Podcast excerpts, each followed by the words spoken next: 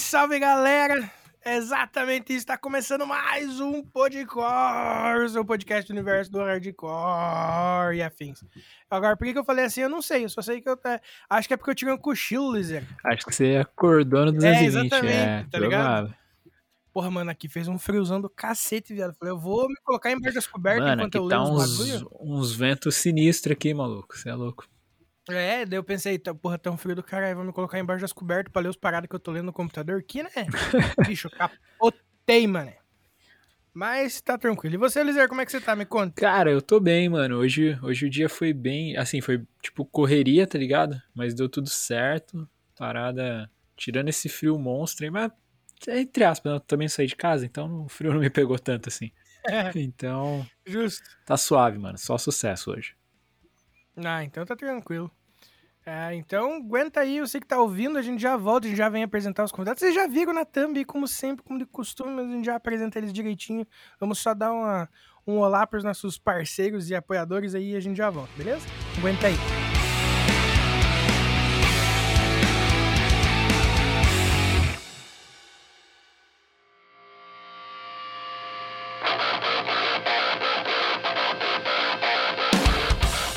Procurando um portal focado no universo underground pra ficar por dentro do que tá rolando na cena? Então cola com o Downstage. Somos um site dedicado a todas as vertentes do emo, pop punk e hardcore, que traz informações quentes para manter você ligado em tudo que tá rolando. Então acessa lá www.downstage.com.br e garanta o seu lugar na primeira fila. Siga as nossas redes sociais também. É só jogar na busca arroba Downstage no Instagram e Downstage Bra no Twitter. A frase "Não é só uma fase, mãe" nunca fez tanto sentido.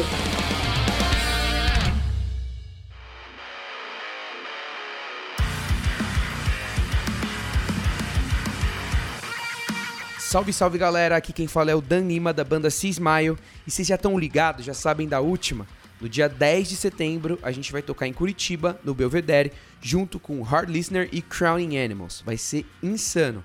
E não mosca, já garante seu ingresso antecipado no link da bio do Instagram das bandas e bora fazer rock.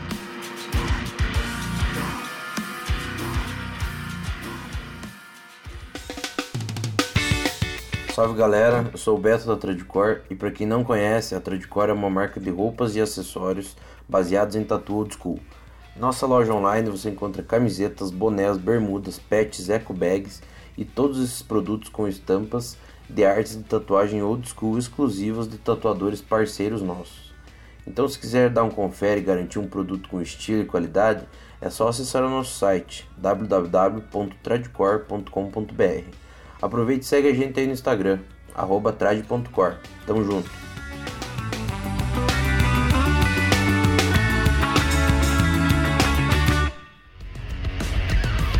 Fala galera, bora conhecer um pouco dos nossos parceiros? A Refuse, que é uma marca lá de Guarulhos em São Paulo, que desde 2017 cola junto com a galera do Underground, agora também cola junto com a galera do Podcore, demorou? E cara, para vocês ficarem inteirados um pouquinho do que vocês encontram na marca, vocês encontram camisetas, regatas, bermudas, shoulder bags, chaveiros, canecas e, mano, tudo isso que eu falei com uma estampa mais louca que a outra. E claro, com aquele precinho que a gente adora pagar num pano de boa qualidade. Demorou? Caras, vocês encontram os caras no Instagram por Use Refuse, é só jogar na busca que vocês vão encontrar os caras. E claro, no site www.userefuse.com.br e só chegar, comprar, vestir e ficar bonitão, demorou? Cara, não perde tempo que a qualidade é monstra demais. Saca só que tem mais. Vai lá, Vini. Tá procurando a camiseta da sua banda favorita? Ou então uma caneca estilosa, um moletom quentinho? Talvez até vários artigos de decoração para deixar sua casa maneiríssima? Então, o lugar certo para você é o Armazém do Rock, uma loja especializada em rock e artigos geek, além de outras paradas muito fodas. Para conferir o catálogo dos caras, é só colar no arroba Armazém do Rock e solicitar pelo link na bio. E ah, falando que é ouvinte do Podcore, você ganha 5% de desconto na sua compra. Tá esperando aqui quem ainda não foi dar uma olhada, hein? Agora sim, bora pro episódio.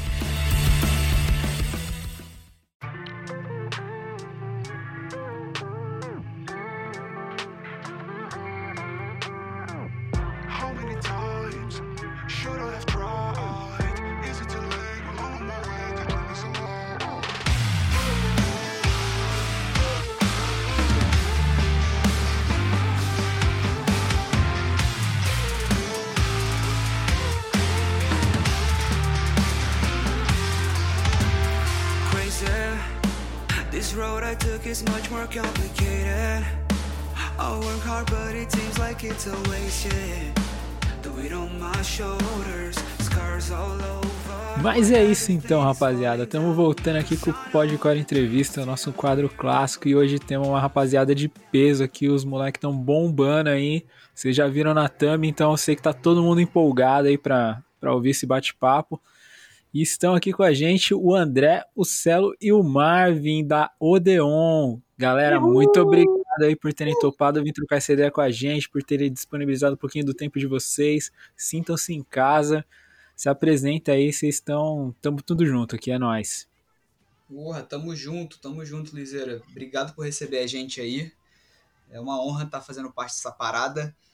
É, para quem não sabe, eu sou o Celo, sou vocalista da Odeon. Eu que fico gritando, cantarolando aí no, no ouvido de quem escuta, graças a Deus. Ai, Vou passar o, o bastão aí pro, pro meu menino Batera. Ih, Marvin?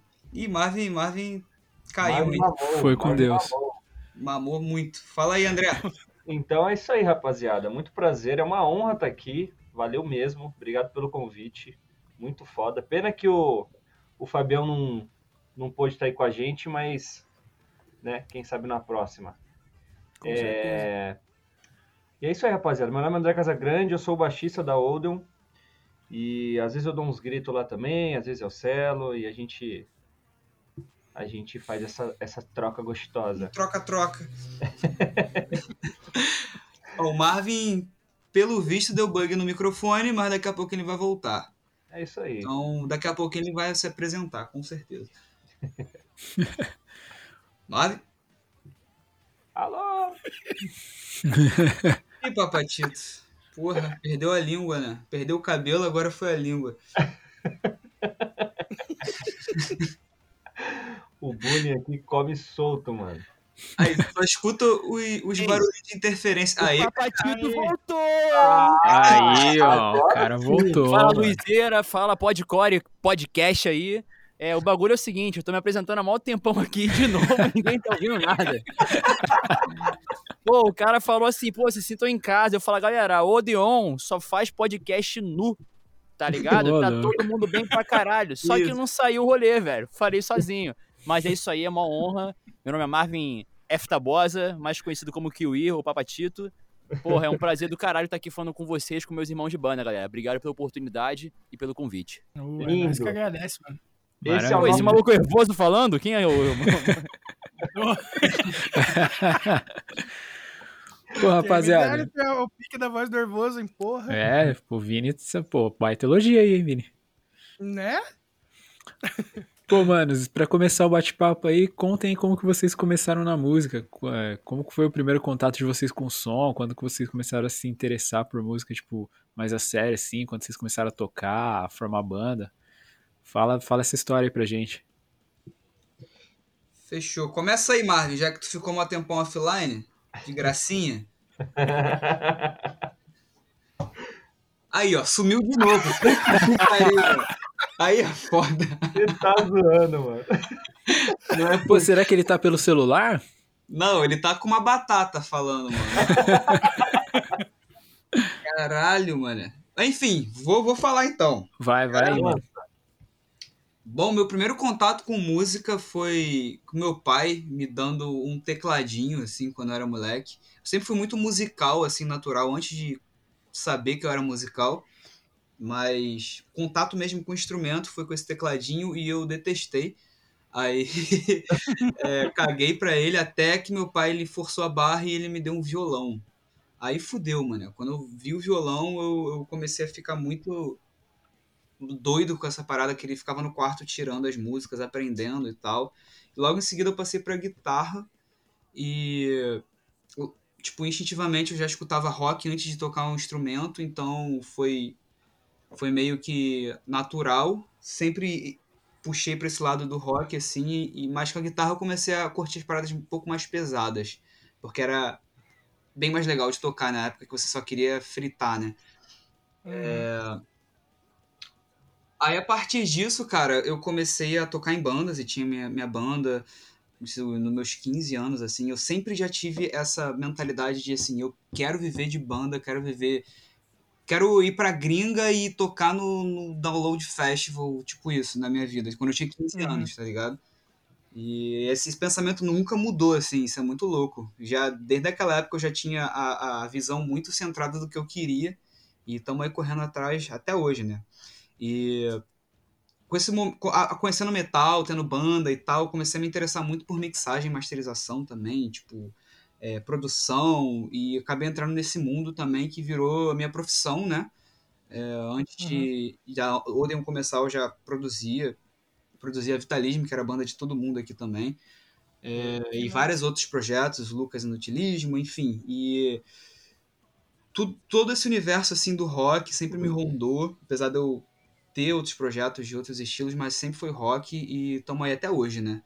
Não tem como fugir mais. Estamos fudidos, vamos abraçar e, e, e se ajudar. Perfeito. É o famoso rock, né, mano? É o rock, mano. É ele. mó, mó discurso bonito, mano. O rock, Rock and roll. Porra, tu voltou, mano? Pô, cara. Moleque, troquei de microfone, troquei de cabo, até me mudei, mano. Vixe, Agora perfeito. tá ótimo, tá rolando. Agora muito vai. bonito, Marcelinho. Tu começou muito bem, cara. Parabéns. Obrigado, mano. Obrigado. Tamo junto. Já engata aí então, Marvinzito. Tá, então qual foi a pergunta mesmo? como que você começou na música, mano? Antes que Tá. você vaze, Cara, mano. que animal, né, velho? Assim, é, na música eu comecei desde muito moleque, né? é, ouvindo sertanejo pra caceta, enquanto eu arrumava a casa com a minha mãe aqui. Mas, literalmente, pra onde me levou a ouvir rock, né? A querer tocar, a querer, assim, de fato, a, a ter banda e tal. Cara, foi logo com uns 14 pra 15 anos. É, eu tava numa época, assim, muito pilhado e eu conheci o tal do Linkin Park, né, cara? E aí o bagulho Aí que virou. fudeu, né? Aí fudeu o rolê todo, velho. Mas fudeu o rolê muito, tá ligado? Aí a parada foi tipo assim, mano, eu não sabia cantar, tá ligado? E aí eu tentava Uhum. cantar com um pedaço de madeira, dava muito ruim. E eu, cara, um dia, eu passando aqui no portão de casa, na casa dos meus pais, eu comecei a prestar atenção. Meu cérebro meio que começou a dividir assim. É, que era um kick, né? Que era um bumbo, que era um hi-hat, uma caixa. Eu não sabia o que era cada coisa ainda, mas eu sabia que tinha diferenças. E aí eu comecei Uhum. a montar uma bateria de lata, cara, na sala da casa dos meus pais. Eles metiam um pé pra trabalhar. E aí, quando eu chegava da escola, já pegava aquela caixa souvenir, passava na rua, no- nos postes, pegando aquelas, aquelas varetinhas que seguravam o outdoor de eleição. É, Uhum. Pegava um bujão de gás, que era meu raid, e fazia o rolê acontecer, tá ligado? E, cara, isso aí começou a ficar muito frequente, né? Tipo assim, tocar direto, direto, direto, até que eu peguei a primeira batera. E, mano, desde aquela época eu sabia que eu ia viver de música, tá ligado? Assim, sabia, né? Mas eu pedia a Deus, já, cara, que eu consiga viver de música, não importa o que eu tenho que fazer, que eu viva de música. E, cara, aconteceu, tá ligado? Hoje a gente tá no corre. Hoje eu consegui estar com os meninos, tá ligado? Encontrar com pessoas certas, que é o mais difícil no corre de banda, né? Sim. Às vezes você é um ótimo músico, você faz um corre bizarro, mas você não tá no ambiente, numa banda que proporciona a mesma coisa que você proporciona pra ela, saca? Uhum. Então, é basicamente o corre foi esse, cara. Desde então, é o foco é total Batera e a Odeon. Nice. Que bonitinho. Boa, meu meninão. Ah, e não elogia não, que o microfone para de funcionar. É verdade. Aí eu vou ter que mudar isso. de novo, cara. Tem que pegar o ônibus, é foda. Eu vou falar mal, ficou péssimo. Aí sim, ó. Moleque, até o áudio melhorou, tá a voz. Tá vendo? Esse é o nosso menino, rapaziada. Menino de ouro. Vai que vai, Bom, Dezinho. falando, falando de mim, assim, como, como eu comecei na música, é, foi bem cedo, na verdade. Eu devia ter, sei lá, uns 10, 11 anos de idade. E eu era muito tímido, mano. Muito tímido. Eu tinha vergonha de falar com as pessoas, de chegar perto das pessoas. E eu lembro claramente, assim, de eu ir pro colégio, pra, pra, pra escola pública que eu, que, eu, que eu estudava, e tinha um brother tocando violão no canto, assim, e tava todo mundo olhando pra ele e querendo fazer amizade com ele, tá ligado? E eu falei, caralho, mano. E ele não precisa falar com as pessoas, tá ligado? Ele só toca lá, lança o som e a galera curte. E a galera faz amizade com ele. E como eu era muito tímido, foi uma maneira que eu encontrei de eu, de eu conseguir socializar melhor, tá ligado? Eu comecei a tocar Uhum. com esse brother, ele, porra, começou a me ensinar e passar os primeiros acordes e tal. E, e depois disso, eu peguei gosto pela, pela, pela parada mesmo, assim, tá ligado? E aí, lá pros 14, 15, eu fui pra guitarra. Aí você começa a ter a primeira bandinha, você começa a fazer o primeiro show, e lá com, sei lá, 16, 17 anos. Aí você vai pegando gosto, e aí, mano, só ladeira abaixo. Negócio vai demorar uma hora. Você fala, Ninguém não, termina o bagulho com uma parada positiva, né? a quebra de expectativa é muito boa, né, mano? Aí Você é vai só. indo, você fala, não, aí você vai e tal, você vai seguindo seus sonhos, você vai crescendo, vai nada, mano. É só ladeira abaixo, velho. É só, é só porrada só, mano. Mas a gente ama o que faz e a gente continua porque é o que move a gente, né, mano? Quando a gente Exatamente. ama de verdade, curte fazer a parada, as coisas acabam acontecendo, a gente acaba conhecendo as pessoas certas, que nem eu conheci os moleques. E, pô, eu sou, eu sou de São Paulo e os moleques são do Rio, mano. Então, tipo, pensa, é uma banda à distância, assim. Mas quando a gente acha as pessoas certas, mano, o... a distância é o de menos, a gente dá um jeito, tá ligado? Com certeza. Hum. A parada da Odeon é, é muito legal por isso, assim, tipo. é, a gente já teve contato de muito antes, né? Todo mundo da banda já participou de um projeto que se chama Vitalisme. Não sei se vocês Sim. conhecem. É, era um projeto instrumental, né? É, eu toquei baixo e o André já tocou guitarra e baixo. O É. Marvin sempre foi batera. E naquele, naquele projeto ali a gente já teve aquele contato e viu que tudo funcionava muito bem, sabe? E se não fosse por esses moleques, por esse time, eu não estaria no rock 100% de certeza, até porque eu já tinha saído, eles que me trouxeram de volta. Real mesmo. Cara, é, isso é legal, cara, aqui, falar, cara. né? Mas enfim, conclui, Marcelinha, de pentelhar. Não, era só isso mesmo, pode falar. Não, mas aí tem que pedir pro Ervoso aí o menino puxar a pergunta, pô. Nervoso é ótimo. Não, mas pode falar, mano. Continue aí, não tem problema. Você já tá engatilhado no assunto, não precisa não, nem fazer a pergunta. Pô, então, cara. Pô, animal, Ervoso. Obrigado mesmo, cara. Pô, é, queria Ervoso é agradecer demais aí, cara, pela tua participação na, na Hostage, tá ligado? Foi nosso último lançamento. Foi muito importante, tá ligado? Você tá com a gente. Mas, zoeiras à parte, cara, o que acontece? É engraçado esse lance da, de como o Marcelinho entrou na, na banda e como o Andrezinho também voltou, porque se a gente for parar pra analisar numa linha temporal, o Andrezinho praticamente ficou seis meses longe da gente, de mim do Mosca, tá ligado? Uhum. Porque ele já tava tocando na Vitalismo, né? E aí eu e Mosquinha começamos a querer fazer uma parada nossa, diferente, e começamos a se ligar direto, e apresentar música pro outro, ideia um pro outro, e a primeira pessoa que a gente pensou, cara, vamos chamar o André. Foi. A gente já se dava muito bem, tá ligado? Tipo assim, cara, não, não teve uma segunda pessoa, e isso tem total a ver com o que o, o Marcelinho falou, né? De se não fosse eles, eu não estaria no projeto, tá ligado? Porque, cara, foi, tipo assim, muito escolhido a dedo. Só que, tipo assim, a primeira opção sempre foi eles, tá ligado? Então, tipo Uhum. assim, a gente entrou em Uhum. contato com o Andrezinho, o Andrezinho já sabe como eu e o Mosca levavam a parada a sério. Cara, tô dentro, nem pensou, respondeu na mesma hora. E aí a gente tinha um outro camarada que ia cantar e a gente já tinha na cabeça, cara, que a gente na- na- não tinha ideia ainda de, de chamar Marcelo pra cantar nem nada, mas a gente sabia que o melhor produtor do Rio de Janeiro era o cara. Tá ligado? Aham. Tudo de Ai, qualidade. Porra, tá brincando, né, meu irmão? Pô, tem que aproveitar aqui o momento e falar do meu amigão. É isso, compra meu curso aí, porra. Aí, Arrasta pra cima aí. Tá ligado? Porra, aperta em algum lugar aí, pô. Enfim. É, e aí, cara, qual foi a parada? A gente convidou o Marcelinho pra fazer a produção e, cara, o maluco, em vez de produzir, ele foi mal entrão, tá ligado? Se meteu e fez uma música num dia. Basicamente, o rolê foi esse. E foi muito engraçado essa história porque eu lembro do Mosquinha mandar a mensagem e eu, eu curto andar pra, ca- pra caralho, né? Eu fico assim andando e pensando opção de coisa. E aí eu fui andando, conversando com o Mosquinha. Ele, cara, o Marcelo tá aqui em casa e ele pegou lá Daydreams, que nem era Daydreams na época. Qual era o nome mesmo? Vocês lembram? putz. Era. Twang. O nome da Twang. era Twang. Tá ligado? E aí eu falei assim, cara, ele pegou a Twang e colocou uma letra bizarra, mano. Eu falei, sério, cara? É, sério, cara. Mano, quando eu vi o bagulho, eu falei, cara, o time tá fechado. Saca? É, e foi muito fora essa parada, mano, porque a banda, olha que loucura, né? A banda, antes de ensaiar, a gente começou a ensaiar há quatro meses atrás, cara. Tá Caraca. entendendo? Ensaiar Uhum. quatro meses atrás. A rotina da banda era se encontrar pela internet, é, compor pela internet, veja bem, de vez em quando ao vivo, por causa do Dezinho. Saca? Aham. O Marcelinho se encontrava com Mosquinha. E, cara, é. Ó, dia, dia 15 aí tem gravação de clipe, hein? Beleza, maravilha. A gente ia gravar o clipe e voltar pra casa, tá ligado? Foi Caraca, até a risada dele é igual nervoso, né, cara? Viu? tá comendo hambúrguer aí, né, cara? Fala a verdade. Pior que não, mané. Tô aqui prestando atenção, focadinho. Ai, doideira, né? Pra... Na hora que a gente começou a banda, a pandemia entrou. Foi literalmente assim. É.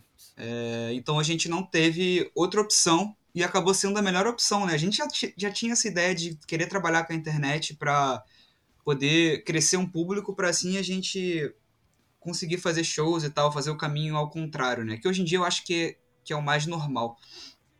É, mas assim, a gente foi meio que forçado, sabe? Eu lembro que a gente gravou o primeiro clipe, que foi a Daydreams, e a banda não tinha nem nome, né? Pra ver o bagulho era tão na emoção. Era Never, né? Era, é, era um nome, tipo, que, que não tinha nada a ver. E a gente tinha umas ideias, né? E o Odeon tava ali no meio. Inclusive, esse, esse é um assunto que a gente penou muito, que foi o nome da banda, né? É sempre a parte mais difícil. né? Nossa, velho, a gente ficou Pô, a gente papo ficou cota, de uns meses aí pra, pra fechar. A gente já tinha esse nome na lista, só que, tá ligado? Você fica meio receoso, assim, não, não é, é, não é. É o Under, né, cara? O Under fica assim, ó. Esse não serve. Aí tá tipo assim, pô, esse vai, não. Esse não é bom. Conta essa história do Under aí, mano, pra eles entenderem. Tá, qual é o rolê, cara? Isso não é nem nosso, né? A gente meio que adotou aqui na banda. O Mosquinha tava fazendo sub, né? É, pro Jeanzinho no Project 46. É, que tava, enfim, né, é, segurando a onda do, do Andrés lá, né? Devido a que aconteceu com a esposa dele lá. E, cara, os caras começaram a usar essa parada de under, tá ligado? Under é o underground, tá ligado? Então sempre que dá alguma coisa de errado, e ó, o underground tá aí, cara. Ó, ele É tá jogando. entidade, né? É entidade, meu. Underground é entidade. Então, tipo, os caras contaram várias histórias de- impossíveis de acontecer e eles apelidaram o bagulho. Foi o Under, cara. Quando o bagulho começa a dar ruim, tu começa a pensar coisa positiva e vem, vem alguma merda na tua cabeça, é o undercore, mano. O undercore não, foi mal. É que eu li podcore aqui agora, vem na minha cabeça. Se preparem, galera, aqui é altos vacilos ao vivo. É. É o underground, cara. E aí começou essa zoeira o tempo todo, tá ligado? Uhum. É o Under. É o Under, tudo era o Under. O Under. Muito bom. Ô, ô, André, você tem uma, uma marca de roupa, né, mano? Conta um pouco pra gente sobre essa parada aí, de como Porra, começou a ideia e maior tudo mais. prazer, mano. Maior prazer. A Helva é minha, minha, meu, meu último projeto que eu lancei, assim. Que. Pô, mano, sempre foi um sonho de moleque ter uma marca assim, tá ligado? Sempre Uhum. quis ter um, uma, uma empresa, ter esse meu lado mais empreendedor, ativa, tá ligado? E aí eu fundei a Helva no ano passado, mano. Foi em dezembro. Faz pouquíssimo tempo, não tem nem um ano a marca, a marca ainda. E aí, mano, só o corre, né? Também um corre desgraçado. Opa, foi mal. Pô, tá ouvindo a música com a gente aqui, mano? Isso é falsidade, hein? A gente não serve pra você? Tem que ouvir a música pra achar que tá perto da gente? Esse Instagram me, bola- me bolando aqui, cara. Foi mal, e pode aí, continuar aí, mano. E, e aí a Helva. A Helva é minha, minha queridinha, assim, de hoje em dia, que eu tô com o grande sócio aí, que é o Lucas Inutilismo, né? Ele acabou gostando tanto da marca que ele quis entrar no de cabeça aí nessa parada.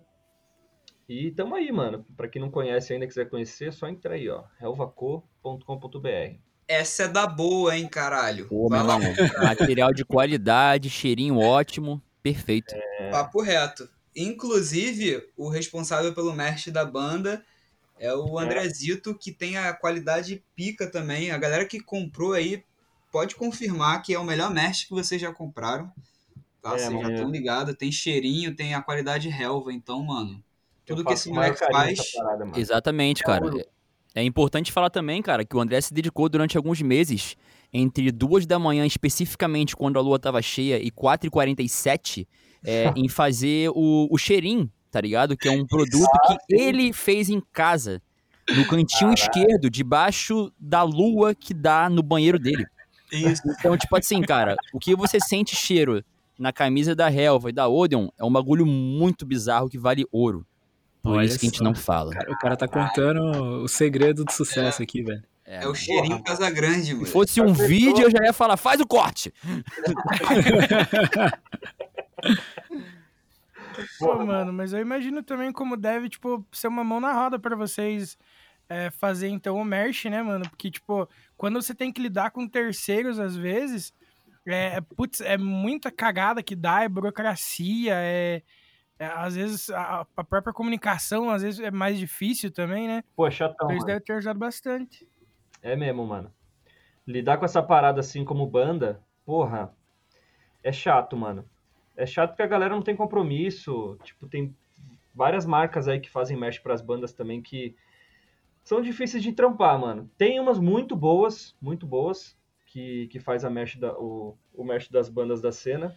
Mas tem uns que, mano, é um estresse do caralho. Então, porra, como eu tô com a marca já, eu acabo pegando essa, essa parte pra mim. E aí eu faço todo o corre, tá ligado? Eu vou lá, eu escolho o tecido, eu mando pra, pra modelagem, fazer uma parada diferente, aí eu mando pro corte, aí depois eu pego, levo pra estamparia, devolvo pra costura, tem etiqueta, tipo, é mó corre, tá ligado? Uhum. E aí eu consigo pegar uma qualidade melhor num, num preço melhor também, tá ligado? E aí acaba sendo um pouco mais rentável pra banda também, pro projeto em si, saca? Vale É, e a é- pena. E é aquele lance de, tipo, você produz o que você gostaria de usar, né, cara? Na qualidade que você gostaria de usar. Mano, exatamente, velho. Isso faz E- uma diferença, velho. E não é brincadeira, não. Eu só tô usando as merch da banda, mano. Que da hora. Mas da nem hora. tomando banho, já tem che- Pô, já tem cheiro. Não, já. É tudo, mano. Cara, abre, abre o guarda-roupa, é tipo aqueles personagens de desenho animado, tá ligado? A, Aham. a roupa da banda. só a assim. mesma roupa. Só o neon. a roupa da Mônica, mano. É, É, o moleque pega Mônica, cinco vou- camisas e coloca de fronha, tá ligado? Vai chegar no sofá do cara, tem várias camisas junto ali. Cadê o merch da banda? Vende tudo. Da minha mãe, tá ligado? É foda. É, Tá tipo bom. isso, mano. Mas é um corre que vale a pena, saca, mano? Pra quem tem banda aí que tá ouvindo, assim, se você quer fazer um merch da hora pra tua banda, porque o merch, hoje em dia, é o que mais vira grana pra uma banda, tá ligado? Sim. É vender merch, é, é fazer o corre mesmo, né, mano? Então, quanto mais qualidade você tem, estampas boas, diferenciadas, cara, sua, sua, sua banda vai começar a ganhar grana quando você, come, quando você começar a fazer isso, tá ligado? Mexer com, Uhum. com produtos físicos também. A gente vende produto digital também, a gente vende bem até, a galera gosta de comprar a tab, producer pack para ver como é que a gente pensou, como é que a gente compôs e tal. Mas o massa. mesh, querendo ou não, a gente acaba é... é uma coisa que a galera pega, né, mano? Então, Uhum. acaba sendo mais rentável pra banda também. Aham. Mas os produtos digitais são maneiro, mano. Se você tem Sim, banda, inclusive, merchan em www.odeonstore.com.br. Vai lá que tem todos os produtinhos lá, de todas as músicas, todo o producer pack, tem todas as tracks separadas ali pra você entender o que a gente fez, as tablaturas pra gente tirar a música também, pra você que é músico. Então Uhum. corre lá. Tem os quadrinhos também, cheio de produto. Lá é diversidade, tá me entendendo? É. Carioca vendedor, mano. Ah, mano, eu, essa parada do, do- do digital que vocês falaram, do producer pack, das tabs, mano, eu acho isso meio que uma revolução dentro da parada, tá ligado? Não é, mano? Porque se você para e pensa lá atrás, sei lá, em 2005, por aí, ah, você tinha o Cifra Club e, tipo, tinha uma comunidade do, do underground, digamos assim, do hardcore, que era, tipo, muito focada em fazer as, as tab pro Guitar Pro na época e assim ia. Aham. E como foi, com o tempo foi morrendo essa parada do Guitar Pro, a, o Cifra Club em si foi focando cada vez mais só nos estilos que que estão em alta, né? Uhum. Então, tipo, mano, eu acho isso uma puta parada da hora, assim, tipo, pra galera que curta o som da banda, curte a banda e, e quer tirar e às vezes não, não tem o ouvido tão treinado, porque pode ser um músico mais iniciante. Ele, porra, mano, eu acho isso sensacional, de verdade. Total, acho mano. puta carinha com suas. Isso é muito maneiro, mano. Isso é muito maneiro mesmo. E a Cara, galera meio curte, né, a mano? gente pensa num produto que, sei lá, quando, quando eu tava aprendendo a tocar guitarra, eu queria muito tirar uma música, tipo, sei lá, do Born of Osiris, que era, tipo, difícil pra caralho. E Uhum. não tinha tab, não tinha, tipo, os bagulho era errado, eu não conseguia entender. Então a gente se- meio que se põe no lugar daquela pessoa ali e, não, vamos fazer, e pensou num produto de um jeito que todo mundo sai feliz. A gente consegue lucrar ali, é, ajudar a investir na banda e a pessoa também consegue tirar a sua música, né? Então é bem da hora. Sim, muito massa. Ah, e só um ponto também sobre a parada que nós estávamos falando de- da, da parada do, do, do André ter a, a, a- loja de roupa e facilitar o, o rolê do merch da banda também. É uma parada que a gente sempre comenta aqui, o Milton também fala. Milton, abraço, Milton, meu querido. Grande Milteira. Queridíssimo. Ele sempre, sempre que a gente conversa, ele sempre comenta, né, que hoje em dia, mais do que nunca, tipo, as bandas do underground meio que tem que saber sobre o processo inteiro, né? É sobre fazer o merch, Hum. é sobre cuidar da comunicação. Tudo, cara. É, me- mesmo as bandas que tem ali, tipo, uma assessoria e pá, mas, tipo, cuidar, saber cuidar da comunicação, saber como é que funciona, todo o processo que envolve a banda, né, mano? Sim, cara, Totalmente, é- cara. Pode falar aí, Mar, pode falar. Não, é, o que eu ia falar é o seguinte, cara. Hoje em dia, é, com a realidade que a gente tem no Brasil, sabendo todas as dificuldades, cara, a gente. é, o cara que ele entra pra música, ele sabe da realidade que é. Não tem como você falar Uhum. que não, não sabe, tá ligado? Então, tipo assim, cara, o- é, vou falar muito pela Odeon, né? Porque pra mim é, pô, é minha banda, é uma inspiração e, e a gente trabalha muito bem nisso. Cara, a gente é uma banda que, além de, além de ser uma banda que a gente tem, que a gente fornece, a gente é músico, cara, todo mundo tem uma veia empreendedora e utiliza isso dentro da banda. Saca? E quando eu falo de veia empreendedora, não é só você vender, oferecer algum produto pro público, mas é você mexer individualmente no teu Instagram, no teu YouTube, Uhum. sacou? E as outras plataformas, TikTok, por aí vai Facebook e tal. Que, cara, é obrigado você saber hoje. Ou você Sim. sabe isso e trabalhar da melhor forma, individualmente, é, com os integrantes e com a banda, você paga alguém pra fazer isso. Como a maioria das bandas não tem como pagar, bandas do corre, cara, você tem que saber fazer tudo. E quanto mais Uhum. você souber fazer, como o próprio, o próprio Milton falou, cara, você entender todo o processo, cara, mais você cria conexão com o fã. Mais o cara que se troca uma ideia com ele no Instagram, troca uma ideia com ele no YouTube, é o cara que vai fortalecer você no Merch.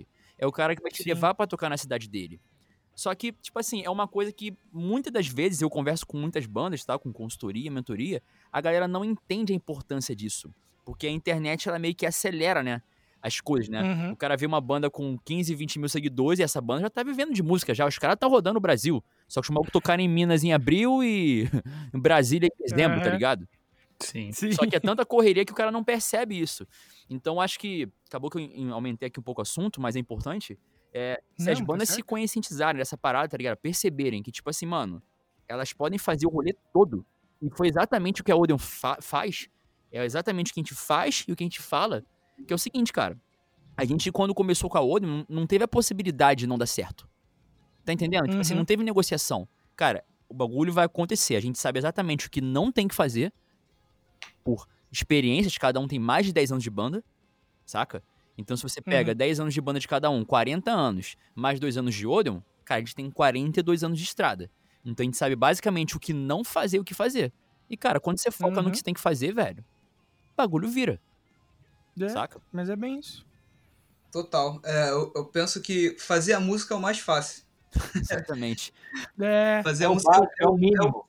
é o básico, é o mínimo. É tocar o seu instrumento bem, é, fazer a música, compor, produzir ali é o mais prazeroso, porém é o mais fácil. Né? A gente É. tem que alimentar muitos outros processos, assim. Tipo, a gente é literalmente 100% a gente. Agora que a gente está fechando algumas parcerias, mas a gente fez todo esse corre só por nós quatro ali, fazendo testando muita coisa, errando muita coisa, acertando outras coisas e, e eu acho que é o melhor jeito da gente meio que meio que aprender como é, como é, é, é esse universo, porque assim a gente sabia o que não, não tinha que fazer de outros projetos, mas o digital a gente ainda era um pouco noob, mas a gente se jogou, né? E, Uhum. e a parada foi foi fluindo de uma forma muito legal assim que hoje a gente já tipo olho pra trás eu tenho maior orgulho desse projeto tá ligado pelo crescimento que ele teve por um ano a banda já tá se pagando tá ligado é, porque a gente Uhum. correu muito atrás disso e, e, tipo assim como o Marvin falou não teve negociação foi todo mundo tipo assim é isso é isso tá todo mundo dentro vamos vamos cair na porrada se tiver que cair vamos mas vamos se resolver É, cara, É, esse é o principal, velho. Comunicação, como você acabou de falar mesmo, né, cara? Quanto mais você estiver alinhado na comunicação com a sua banda, com seus integrantes e com o seu público, cara, tudo é comunicação hoje no mundo, sacou? Total, Total. E a gente é uma parada que a gente sempre prezou, né? Porque de outros projetos foram foi exatamente foram dois fatores, eu acredito, a mentalidade e a, comuni e a falta de comunicação. Que Exato. todos esses outros projetos, tipo, a gente, sei lá, é, tocava bem, criava bem, fazia o corre bem, mas não tinha comunicação e não tinha a mentalidade que a gente tinha. Então, é, é por isso que eles não deram certo. E. É. Enfim, é, tô- tive esse, esse insight agora. Acabei de. Caraca, desceu. É. Moleque, baixou o sucesso, o Wonder foi embora. Foi embora. E ainda bem que eles deram errado, porque agora a gente já tá com um time muito consolidado, tá ligado? Então, sou, Sim. sou grato aos erros. É isso. Boa. Pô, Celo, e além de vocal, você também é produtor musical, né, cara? Fala um pouco pra gente desse rolê aí de produção também. Sim, O mano. melhor do mundo. Porra, Diga-se de passagem. quem me dera. Tamo aí na, no corre. É, mano, sou produtor já tem uns 11 anos, se pá. Né? Trabalho nisso já tem um tempo. É, começou quando eu escutei, tipo, acho que foi o disco do Miss May mano. Tá ligado nessa banda? Tô, Uhum. manjo pra caramba, É. cara. Classicão do metalcore. Se o Fábio É. tivesse aqui, ele já ia chorar, já ia te abraçar já. Ó, lembra que ele tá nu, hein? Olha lá. hein? É, esse é um abraço perigoso. Toma cuidado, mano. É, mas enfim, escutei, eu tava escutando o, o álbum do Miss I indo pro trabalho e tal. E eu falava, caralho, que som absurdo. Como é que essa batera soa assim, esse timbre de guitarra, não sei o quê. E eu comecei a pesquisar isso, tá ligado? Tipo, tentar entender e, e como funcionava. E nesse mesmo tempo eu tava é, gravando com a minha primeira banda, tá ligado? Tipo, no estúdiozinho Furreca que tinha lá. É, E assim, eu falava, mano, não dá pra chegar no som, né? Que. Com os equipamentos que a gente tem, porque é uma merda. A gente escuta assim a diferença muito gritante de produção de uma gringa pra uma banda underground BR. Uhum. E eu comecei a pesquisar muito sobre isso, assim. Aí eu vi um cara chamado Joe Sturge, que foi o cara que produziu, né?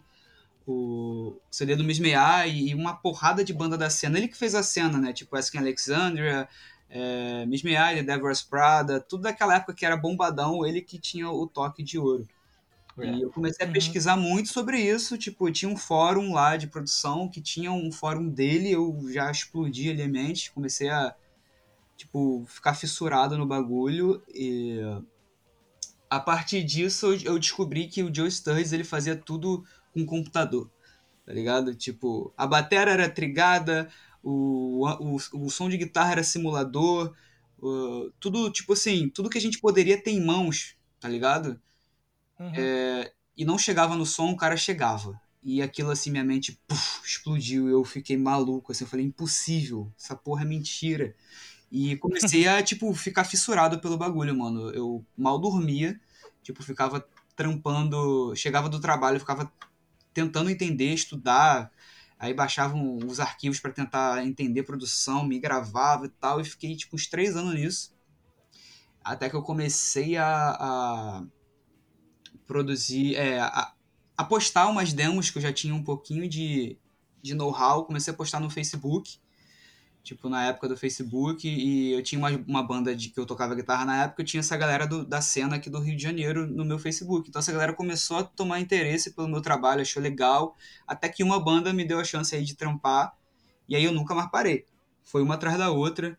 é, E aí abri um estúdio Foi com... o Folhas, né, Marcelinho? Foi Folhas de Outono, inclusive. Foi o primeiro álbum que eu mixei no meu quartinho, todo fudido. Isso é muito Mas... e, e a parada foi, foi, foi andando, assim, sabe? E eu criei uma sociedade com um amigo meu, Cavi, salve Cavi. E a gente abriu um estúdio chamado Aeon Audio. Hoje em dia eu não faço mais parte, mas assim, ele me deu é, o, o espaço para eu aprender e aprimorar muito mais o, o, que eu faço. Naquela época foi muito louco. E eu conheci muita gente a partir da, da, da Odeon, ó, da Aeon, né?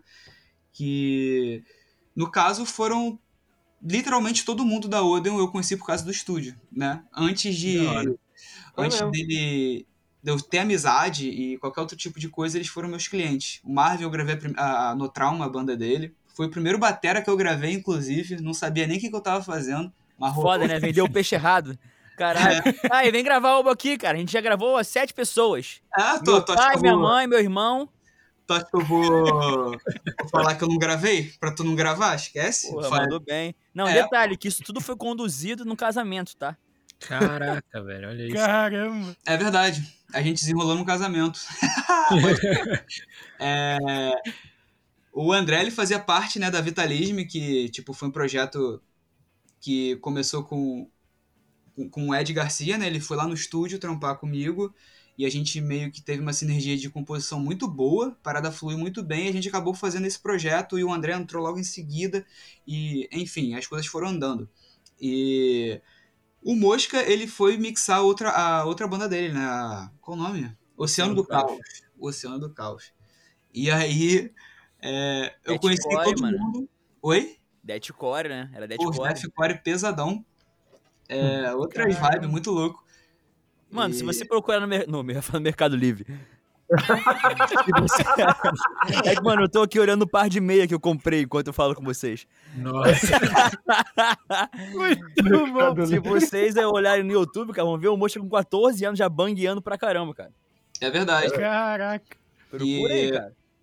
Aí, cara, a partir disso eu conheci geral e a gente começou a ter, ter mais amizade e a parada foi fluindo e foram pessoas que, tipo, literalmente, eu, acredito que os nossos caminhos, tipo, tudo me levou é, a, a esse momento que eu encontrasse esses moleques pra gente fazer essa parada junto, assim. Eu acredito muito no na energia das paradas, então, tipo, a gente tem a mesma vibe, a mesma energia. E calhou da gente se encontrar num ponto que foi o estúdio, né? Muito louco, tipo, como os caminhos se entrelaçam, né? Eu tava. Eu sempre tive a vontade de ser.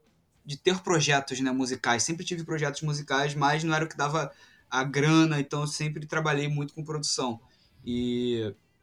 Assim, acredito que juntar é- é esse- é- essa banda, é- esse time, é, me fez enxergar a possibilidade de, de viver realmente com essa parada, né? Então eu sou, porra, grato pra caralho. Amo vocês, meus, meus lindinhos. Ah!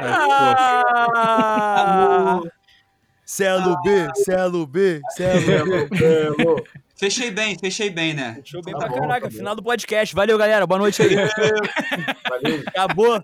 Moleque, ninguém pode falar mais nada. O moleque até emocionou o público. Caraca, olha isso, Então, pessoal, vá no show da banda que você vai ver isso pessoalmente. É De isso. roupa. É isso. Sem roupa é mais caro. Muito bom.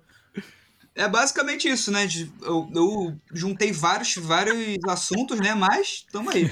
Moleque, mal silenciosão, falou. Falei, agora o moleque vai lançar outra pergunta. Não, Marcelo, não, vou continuar, mano.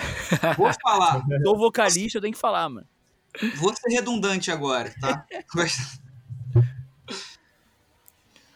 Pô, Agora Ô. morreu, pode falar. não, não, eu ia falar, ô, Marvin, você é o CEO da, da órbita da música, né? Qual que é dessa parada aí? Fala pra gente. Qual é, mano? Tão ligado demais na minha vida, hein? Eu gosto disso, hein? Tamo estudando aqui, hein? Tamo estudado. Pô, que animal, cara. Então, velho. é, em 2020, eu, eu trabalhava, né? Eu trabalhei durante um, num, bar de rock and roll aqui no Rio de Janeiro durante uns sete anos, cara.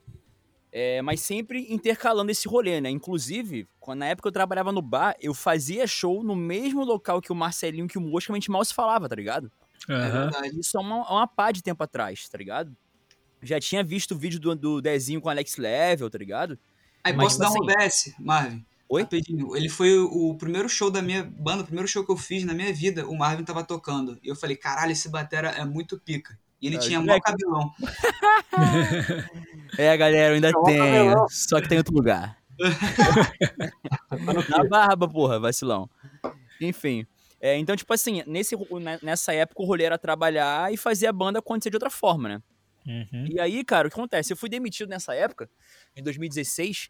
E logo eu fui demitido, eu, eu entrei pra Vita, pra Vitalismo, tá ligado? A gente fez uma Ah, turnê saquei. europeia com o Marcelo e tal, com os moleques, e, e logo em seguida eu emendei numa turnê sul-americana e depois emendei numa, numa. fazendo uma session com uma banda de death metal chamada Lacerate de Carbonized. Fiquei um mês e meio na Europa e quando eu voltei, cara, Caraca, bicho. eu fiquei. Eu só tinha aqui basicamente o estúdio, tá ligado?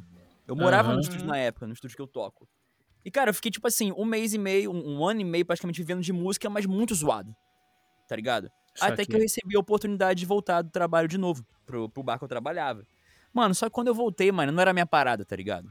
Mano, não era o meu rolê. Uhum. Falei, cara, passei mais um ano, um ano e meio lá. Tipo assim, cara, pedi demissão no dia 10 de janeiro de 2020. E aí, velho, acontece. Falei, qual era a minha cabeça, né? Mano, eu vou vir pra internet e eu vou lançar meu curso. Com a rescisão que eu vou ganhar, eu vou lançar o meu curso mais ou menos em outubro, novembro de 2020, ou até começo de 2021. Vou me segurando com a rescisão, vou estudar que nem um louco e vou me lançar na internet. Aí veio a pandemia, né, papatito? Pandemia veio, a- a- o bar que eu trabalhava não pagou a minha rescisão. Então, tipo assim, mano, eu tive que aprender tudo que eu aprenderia, sei lá, em um ano estudando, em dois, três Uhum. Tá ligado? Então, mano, o que Caceta. acontece? Eu comecei a estudar muito. tipo, Instagram, YouTube, toda a grana que eu tinha, eu vendia batera, eu vendia tudo que eu tinha aqui que não fosse me atrapalhar a estudar. Cara, eu aprendi alguma coisa relacionada a marketing, relacionada à internet, que eu pudesse é, me, me promover melhor. Criação de conteúdo, Instagram, YouTube, tráfego pago. é, comecei a trabalhar muito a parte de desenvolvimento humano, né? Porque a gente, quando tem um trabalho, né, cara, a gente tem alguém pra falar pra gente o que tem que fazer. Agora, quando você é independente, cara, tu tem um dia de 18 horas aí, 16 horas. Mano, que se você não souber o que fazer, tu vai passar o dia inteiro vendo Netflix. Exatamente. Tá ligado? velho. E era o que acontecia comigo em 2018. Então, mano, depois de tanto tempo acumulando conteúdo pra caraca e vendo o que funcionava, vendo o que não funcionava, eu comecei a, a dar consultorias e mentorias pra músicos e pra bandas. E eu falei assim, cara, que, que bizarro, né? Tipo assim, não começou a só me procurar é, bateras, saca? Tipo, a primeira Uhum. mentoria que eu Uhum. ofereci, que eu vendi, foi pra um guitarrista. Olha E eu só. falei, cara, que animal, quer dizer, a minha linguagem tá chegando a outras pessoas. E aí o que eu fiz, cara? Eu comecei a reunir numa plataforma que se chama Órbita do Músico, é, todo o conteúdo que eu tenho em cursos. Curso Uhum. para planejamento de conteúdo, curso para planejamento organizacional para músico. Pô, cara, o cara é um músico, ele trabalha e estuda. Como é que ele vai criar um conteúdo? Como é que ele vai se divulgar sem depender automaticamente de banda? Barra, né? Quando eu ponho banda, eu ponho você não depender de show, porque se vem mais uma pandemia, tu foi quebrado. É, você ficar dependendo de royalties, que pra uma banda independente é muito difícil de ganhar, Uhum. ao ponto de Uhum. sustentar, que eu tô querendo dizer, né? Então eu comecei a, a- a montar vários cursos que eles são interligados, mostrando da onde o cara vai sair de um cara que não sabe de nada, saca? Não, tem, não sabe nem organizar o próprio tempo dele, até ele conseguir vender as coisas dele. Quando eu digo vender, não é só vender show, mas o cara ter um produto, o cara saber produzir as coisas dele, o cara poder ter a consultoria dele, a mentoria dele. E isso tudo é numa plataforma, cara, que eu, eu assino uma plataforma que ela é idêntica ao Netflix. Então o cara tem toda a experiência de estar numa plataforma bem parecida com a Netflix. A ideia é que quando o cara chega em casa, ele não não pare e, cara, eu vou ver uma série. Não, mano, eu vou estudar alguma coisa pra correr atrás do que eu acredito, tá ligado? Uhum. E Uhum. junto a esse rolê, cara, eu pirei assim, tipo assim, depois de fazer tanto curso, eu me sentia meio abandonado, tá ligado? Falei, pô, cara, eu compro, sei lá, gasto uma prata, dois mil pratas no curso, vejo o cara durante dois meses e nunca mais vejo. Aí eu fechei com a galera, cara, de fazer a mentoria quinzenal. Então, de 15 em 15 dias, cara, a galera que vê o curso, a gente troca ideia. Sempre que tem show da Odeon, na semana seguinte eu faço reunião com os caras e falo de todos os problemas que aconteceu, como é que a gente solucionou, como é que a banda enxerga as coisas. E, cara, basicamente a órbita é essa: é, é deixar os músicos conscientes que eles não precisam ficar exclusivamente dependendo de banda. E melhor, se eles enxergarem que eles. ele- eles é, Como é que eu vou explicar isso de uma forma melhor? Vou dar o exemplo da gente. Por exemplo, por que, que a Odeon funcionou muito rápido? A gente conta sempre a história. Por que, que a banda em um ano já se pagava, cara? Porque todo mundo da banda era forte na internet. Saca? Todo mundo Uhum. tinha um YouTube. Às vezes a gente postava um pouco mais, às vezes um pouquinho menos, mas é da correria do dia a dia. Sim. Mas, pô, o Andrezinho já era muito grande no Instagram, o Mosca muito grande, Marcelinho e eu começamos a crescer. Então, quer dizer, as pessoas às vezes enxergam a banda como uma coisa única, só a banda. Mas se você enxerga a banda como uma empresa, que é uma coisa que a gente enxerga muito claramente na Odeon, cara, você tem quatro sócios, quatro pilares sustentando a banda. Então imagina, em vez de você jogar força só na banda, por que você não joga a força em você e na banda? Sim, e se você trabalhar isso bem, cara, cara, repercute muito bem. Então, basicamente, a banda alimenta os integrantes, os integrantes alimentam a banda. Agora, se a gente faz isso da forma online e offline, offline, shows, workshop, mesh, troca de ideia, mano, online, consultoria, curso, partitura, mid, pack, cara, é impossível você não viver do que você acredita, tá ligado?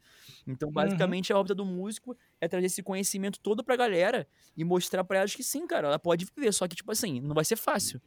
Não vai ser só você ser o artista, tá ligado? Fazer que nem o Marcelinho falou, tipo, mano, tocar é o mais fácil.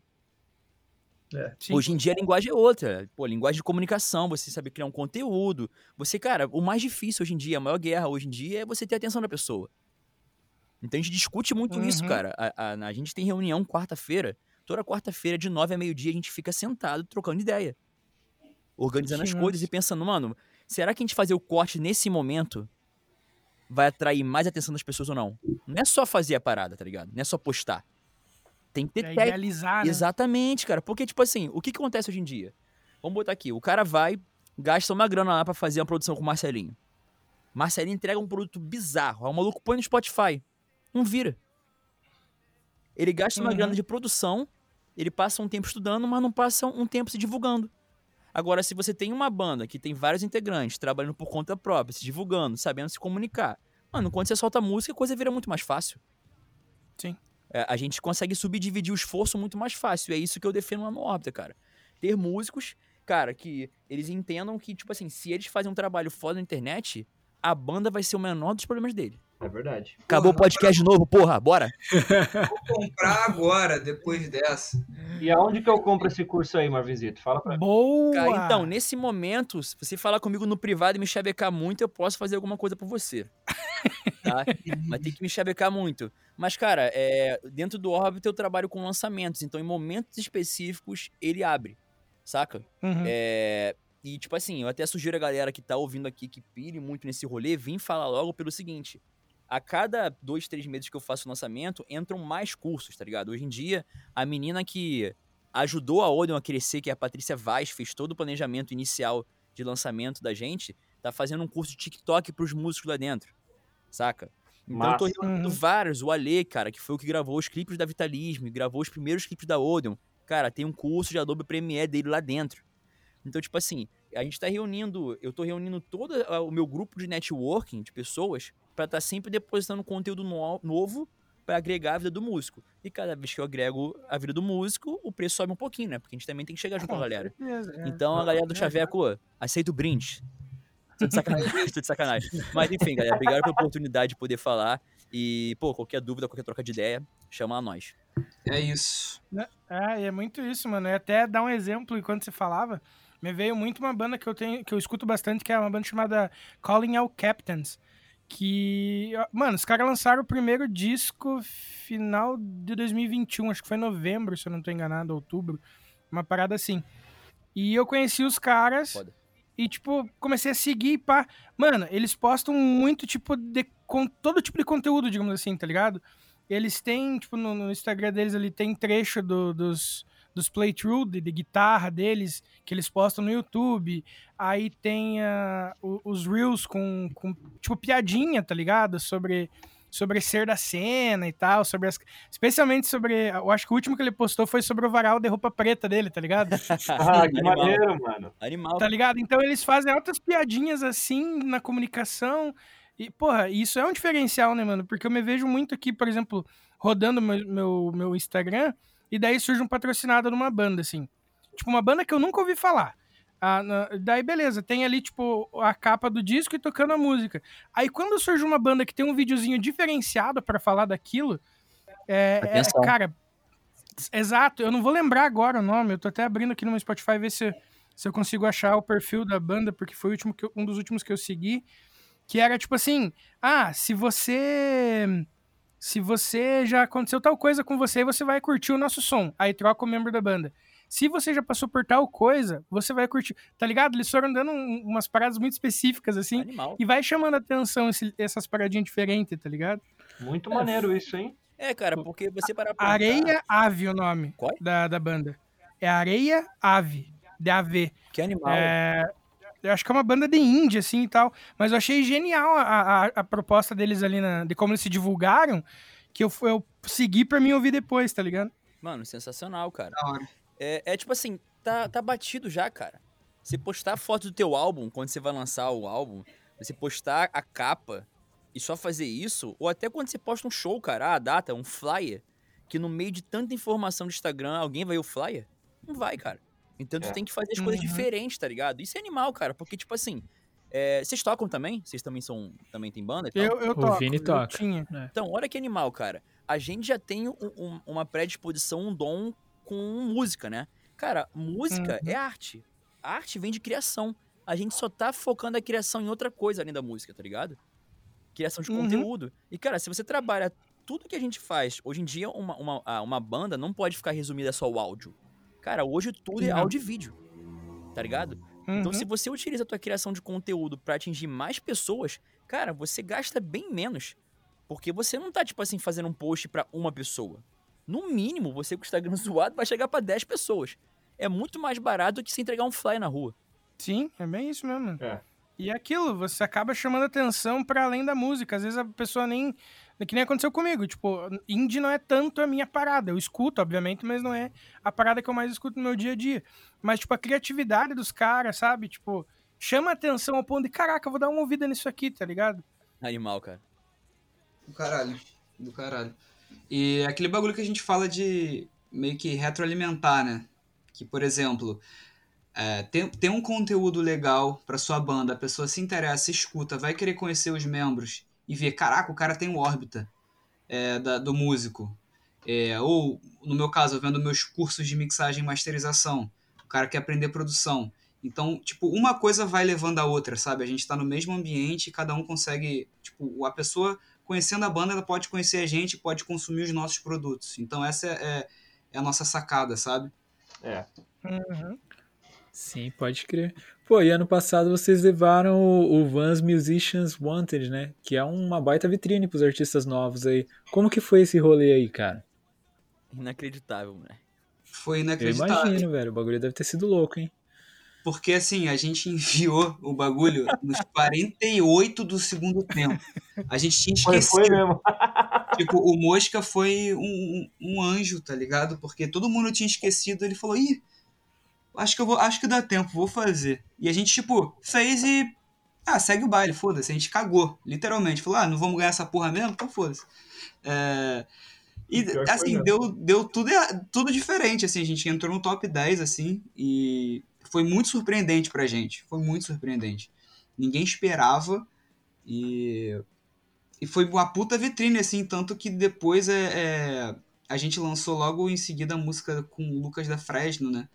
E foi tudo num momento, assim, tipo, um atrás do outro. E isso deu um, um, um bump na gente muito bizarro, assim. Foi muito da hora aquela, aquela vibe ali, daquele, daquele momento de, de ter duas coisas importantes ao mesmo tempo, né?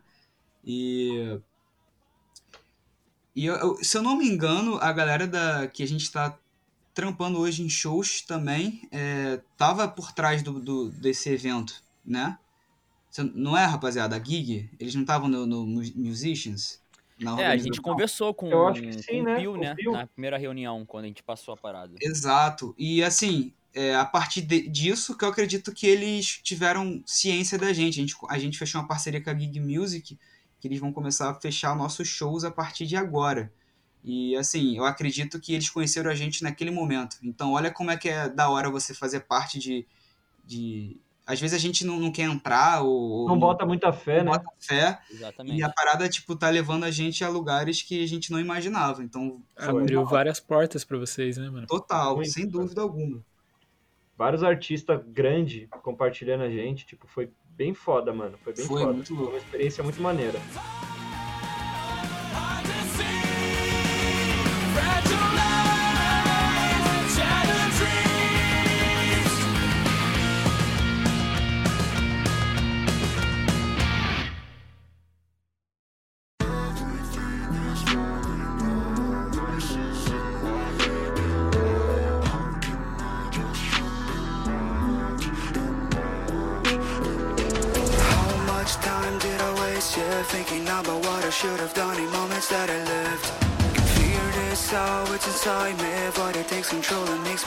Love that I believe I wanna feel alive as they say The make me happy How am I supposed to move on?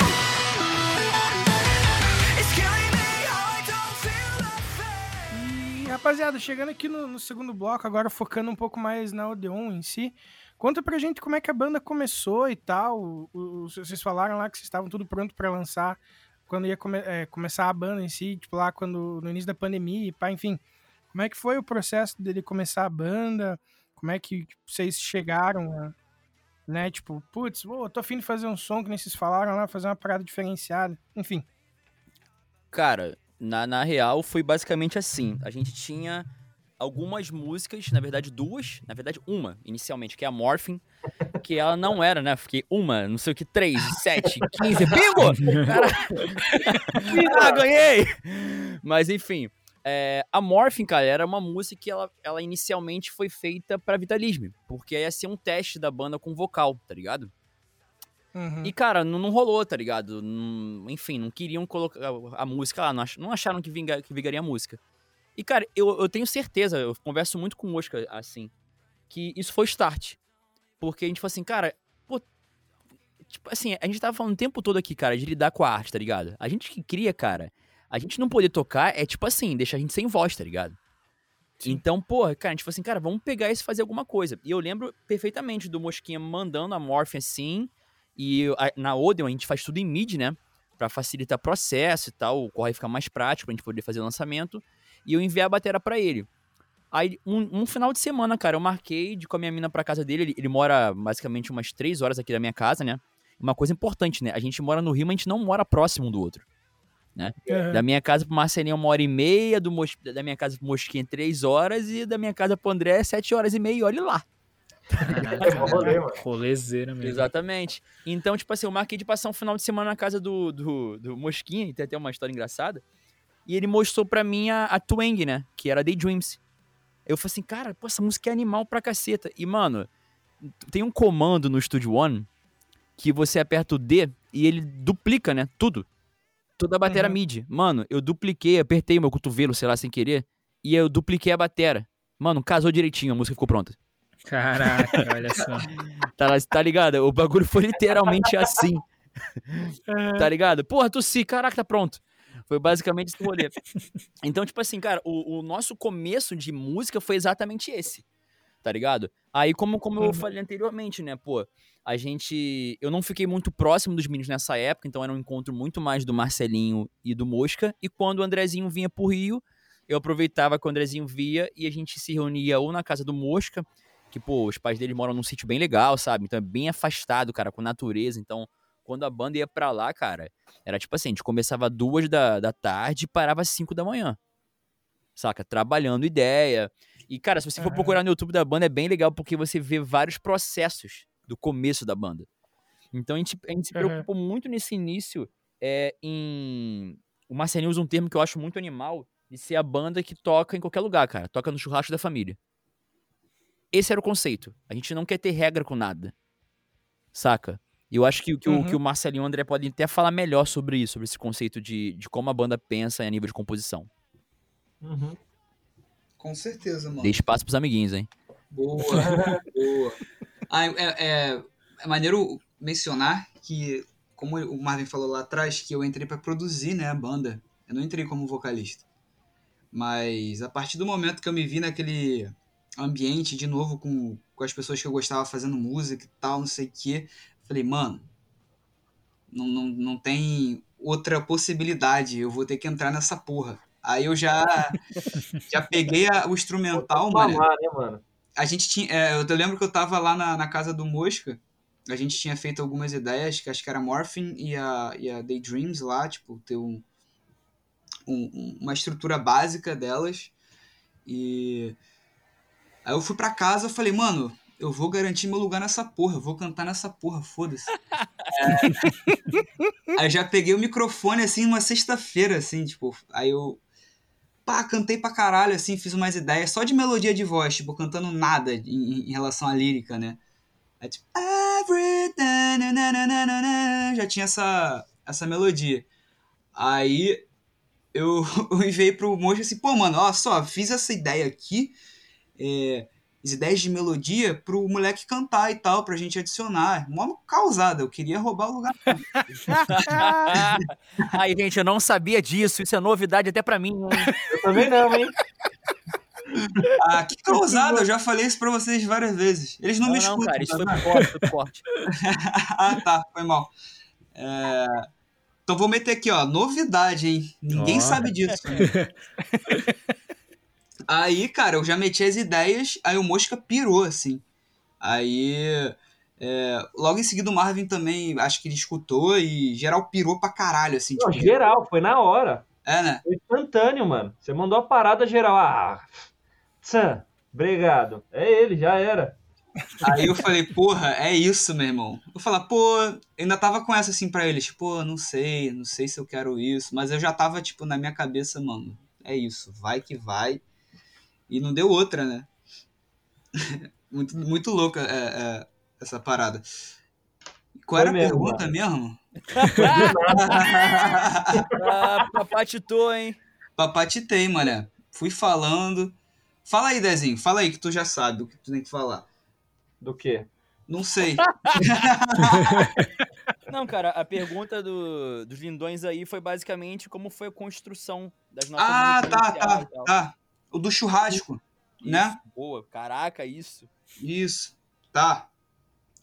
É, o conceito da gente sempre foi meio que, apesar da gente ter umas músicas mais pesadas e umas músicas bem mais leves, é, a gente gosta de transitar, mas sempre manter a veia do pop, que no pop não Lady Gaga, mas assim, o pop de popular, de que vai entrar no ouvido de alguém que não gosta de rock e ela vai tentar entender um pouquinho diferente, porque é de fato diferente, a gente gosta de misturar muitos elementos de outros estilos. E assim, a construção dessa ideia foi meio que se formando assim, é, tipo, a gente lançou a Daydreams, depois a, que era rockzão, mais metalcore, a Amorphine, que é tipo prog, e a Play Love, que já é um R&B com pop com rock. Tipo, a gente foi entendendo assim, caraca, tá. Aí logo depois veio a Swipe Up, que é uma com funk, tá ligado? Tipo, funkizado explícito. E a gente foi, porra, a galera tá gostando disso, é isso que a gente quer fazer, que a gente quer ser a banda do churrasco. A banda que, que tá lá no churrasco, churrasco da família, todo mundo gosta de sertanejo, mas tu vai botar e ninguém vai se incomodar. Então, Uhum. a gente tem muito, muito essa visão é, de, de trazer essa veia de, de ser a, a meio que, entre aspas, a porta de entrada, tá ligado? É, de ter Uhum. músicas portas de entrada. Não, não ser a porta de entrada, mas ter essa visão de que, de que a gente pode agregar pessoas de outros estilos pro nosso estilo e assim fazer uma parada muito mais grandiosa, né? Que a cena do rock do Brasil tava meio em decadência, graças a Deus agora tá subindo. Então, a gente tá, tá querendo muito pegar esse lugar da banda do churrasco, com o maior prazer. Inclusive, se tiver aí, pode me chamar. É sempre importante ter essa- esse tipo de banda, né, mano? A, a banda que junta todas as tribos, né? Com certeza, com certeza. Pô, e, e- até o momento vocês estão trampando só com singles. Tipo, vocês têm pretensão de lançar um, um full em breve, um EP, ou pra vocês faz mais sentido é, ir trabalhando dessa forma mesmo? Opa, dá o papo aí, Dezinho. Hum, teremos novidade esse ano aí, Ô, rapaziada. louco aí, ó. Só isso que eu digo só. Vixe. Teremos novidade. Estamos, É. estamos planejando aí os, os próximos lançamentos e provavelmente a gente vai lançar aí um, um álbumzinho maneiro pra vocês. Olha que massa, mano. Que, Que da massa, hora. mano. Fiquem de olho, fiquem de olho.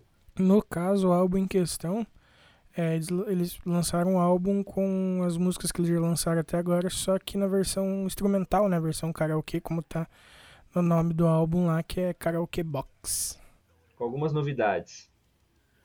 É Um spoiler aí, ó, exclusivo em primeira mão, mano. Porra, que foda. Que massa.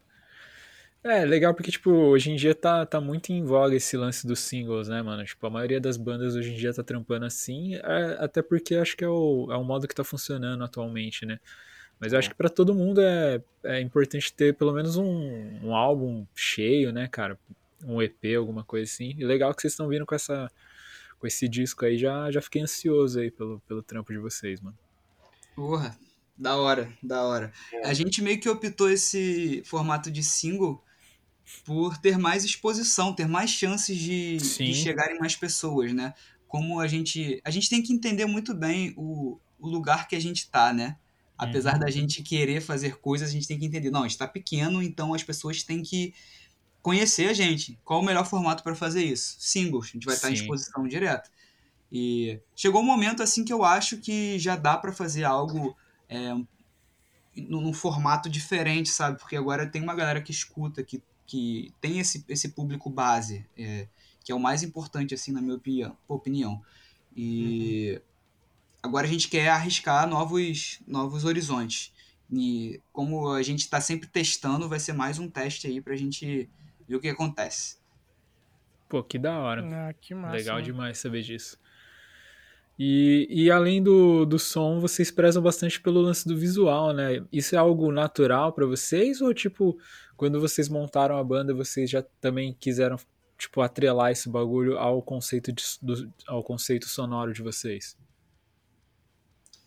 Cara, eu acredito que veio veio natural, só que a gente pensou muito bem também, sabe? Uhum. Saquei. É, tipo, todo mundo gosta de, de moda. O André né, pode até falar muito mais, assim, que ele entrou muito mais a fundo ali. É, então todo mundo meio que, que entendeu que a gente tem que se vestir um pouco diferente para no ao vivo, por exemplo, é, Aham. nas fotos, para chamar essa atenção, para ser diferente mesmo, assim. É, no bom ou no ruim, assim, no julgamento das pessoas, tem que ser diferente pra gente. E tanto em arte também, né, no nosso como a gente apresenta nossas capas, é, Sim. tudo foi meio que assim, a gente fazendo brainstorm. É, é por isso que é, é legal a gente falar de comunicação, porque tudo isso, todas essas, essas ideias surgiram em reuniões. Ninguém, tipo assim, pode um ter vindo com a faísca, assim, de, de falar alguma coisa que gerou algo naquela reunião, saca? Então todos os conceitos foram meio que acontecendo porque a gente sempre se reunia para fazer, para trocar ideia, para pensar sobre as coisas, né? Então, é, no início a gente não tinha nada muito definido, mas as coisas foram se tomando um- um- uma proporção legal e a gente foi fincando mais a- a- o que a gente queria de visual, de estética, enfim. Tudo por causa dessas reuniões da gente estar sempre em contato. E, cara, eu acho muito importante esse lance do visual. É, eu acho que é uma parada que diferencia pra caramba e que cria uma identidade. Porque eu falo por mim, assim, né? Quando eu era mais molecão, assim, eu me espelhava, o meu jeito de, de vestir, assim, eu me espelhava nas bandas que eu, que eu escutava na época, né? Que era o Good Charlotte, era o Simple Plan, era o New Found Glory. Então, Uhum. tipo, mano, eu queria me vestir igual os caras. Então, querendo ou não, essa parte visual das bandas ajuda também a moldar. Quando você é mais novo, assim, tá começando a criar uma identidade própria, né? Você vai se espelhando, assim. E eu tô ligado que o Fábio também, ele não tá aqui, mas, tipo, ele se liga pra caramba nesse lance de visu de banda. Uhum. É, o Vinícius até tira um sarro dele até, mas, mano, é, eu acho muito... Tanto que até, tipo, você vê que cada gênero musical tem a sua característica, né? Tipo, o black metal, o post-hardcore, é, enfim, o, o- cada gênero, assim, puxa um pouco de uma estética visual, então eu acho que é, que é essencial também pensar nessa parte pra, pra agregar. Eu acho que tudo complementa pro som, mano. Com certeza, mano. Você É. tem que ser o pacote completo, assim, né? Tipo. É, o audiovisual, né? É, cara. A música tem que ser boa, mas você também tem que se apresentar conforme ah, a sua música. Pra fazer o bagulho girar, né? exatamente, mano. Concordo Inclusive em 100%. show, cara. Pô, sem dúvida. A gente sempre conversa muito, é, um pouco antes do nosso primeiro show, né? A gente meio que rolou, foi muito engraçado essa época quando rolou o show da, com a Fresno, que a gente meio que se desesperou. Porque, tipo assim, maravilha, agora é hora da prova real, Sim, mano. tá ligado? Mano, e eu lembro Sim. que foi tão caótico porque a gente não tinha equipamento, a gente tava enferrujado. Cara, que a gente começou a ensaiar, tipo assim, toda semana quatro dias de ensaio. Cara, O Andrezinho vinha pra cá duas vezes por mês, tá ligado? uhum. A gente ficou Uhum. num ritmo muito frenético. E a gente literalmente, tipo assim, cara, a gente tá, tá, tá bem na internet. A gente tem que ser melhor ainda no ao vivo. Então, tipo assim, todo o nosso, nosso ensaio, cara, ele era programado pra ser exatamente como vai ser no show. O que o Marcelinho vai falar, o momento que ele vai falar, no, no tempo certo que ele vai falar. Então o show é todo cronometrado. Então, quer dizer, a gente ensaia pro cara, quando ele sair de casa e comprar o ingresso dele, e depositar, investir o tempo dele na gente, o cara tem uma experiência completa. Não só uma, expe- uma Uhum. experiência de, de ouvir a música e curtir, mas o cara vê a energia do Marcelo absurda, do Andrezinho absurda, do Mosca, minha absurda. A gente não só divertindo as pessoas, mas se divertindo entre a gente. Tá ligado? Sim, mano. Então, tipo assim, cara, é, eu, eu, eu, dou, eu curto dar muito exemplo do Slipknot, cara. Tu não, vai, Porra. pra- tu não vai só pra parar pra ver o show, tu vai ver um espetáculo, cara. Exatamente. Os caras não fazem o show, é. eles levam o show. E essa é a nossa ideia, cara. Pô, e vocês fizeram o show com a Fresno, foi, foi muito massa, porque, tipo, é uma banda que é referência nisso, né? Os caras que Exatamente. se preocupam pra, pra caramba com o visual, né? Quando eles lançaram a- a- aquela fase do Natureza ao Caos, todo mundo tocando de branco. Agora eu vou ter que me virar uma estética mais old school, assim, mais anos 80. Então, eu acho que super combinou, né? O momento, né? Tipo, o show da Fresno com vocês e tudo mais. É. Foi aquela oportunidade que a gente não podia negar. Exatamente. E a gente Tipo tinha assim- negado uma mês, um mês antes, não foi? É, a gente negou um puta de um evento legal, Aham. é, porque a gente não tinha estrutura pra tocar ao vivo. Aham. Aí rolou essa oportunidade e a gente falou, mano, agora não tem como fugir. a gente vai É, ter que, tem que arrumar a estrutura, né, velho? E foi assim, uma loucura, cara, porque a gente, como o Marvin falou, teve que se reestruturar é, em tudo de equipamento e performar também bem. E esse é papo de dois meses, né? Três meses, não sei. Como a gente se. Não me lembro da época que a gente Acho que confirmou. foi dois meses, cara. Foi um bagulho de dois meses, assim, foi uma loucura. E... Mas deu assim, deu tudo certo. Foi o empurrão que a gente precisava, na real. Que da A hora. gente, a gente tava nessa, né? De, É. ah, vamos fazer show? Vamos. Ah, mas falta isso. Quando, né? É, Putz, tem que ver o que Aquele equipamento, empurrando com a barriga, né? que- Nossa, tem que ver uma par de coisa aí do nada. Chablau, toma. Não, mano. toca aí na fundição pra 5 mil pessoas. Como é que a gente vai negar essa porra? Uma das Obrigado. melhores casas do Brasil, mano. É, sim. Uma casa foda, mano, na moral. Somzão, estrutura, muito foda. Muito, muito, muito, mano. É, pro, pro próprios caras da Fresno, o Lucas falou com a gente lá que pra eles é o melhor som que eles já tocaram no Brasil, tá ligado? Nossa, não, lá é embaçado, mano. E eu, e eu vou tocar lá semana que vem, mano, praticamente. Olha, É verdade. Vou tocar com o Lucão, mano. Pra olha quem que não foda. sabe, eu tenho uma outra banda chamada Minha Playlist de Funk, com o Lucas Inutilismo. Ah, e que aí louco, a gente mano. tá fechando vários shows aí pelo, pelo Brasilzão. E a gente vai tocar no Rio, agora dia 26, e aí dia 28 a gente já toca com o, com o Escape the Fate, com a, com, a, com a Odeon. Aí depois a gente tem. A gente tá fechando Belo Horizonte e já anunciamos as vendas em Porto Alegre, mano.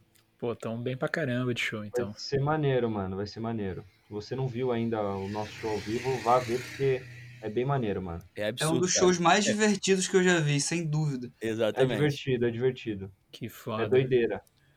Pô, e já que vocês entraram no lance de show, vocês estão tocando pra caramba recentemente, como é que tem sido a recepção aí do público?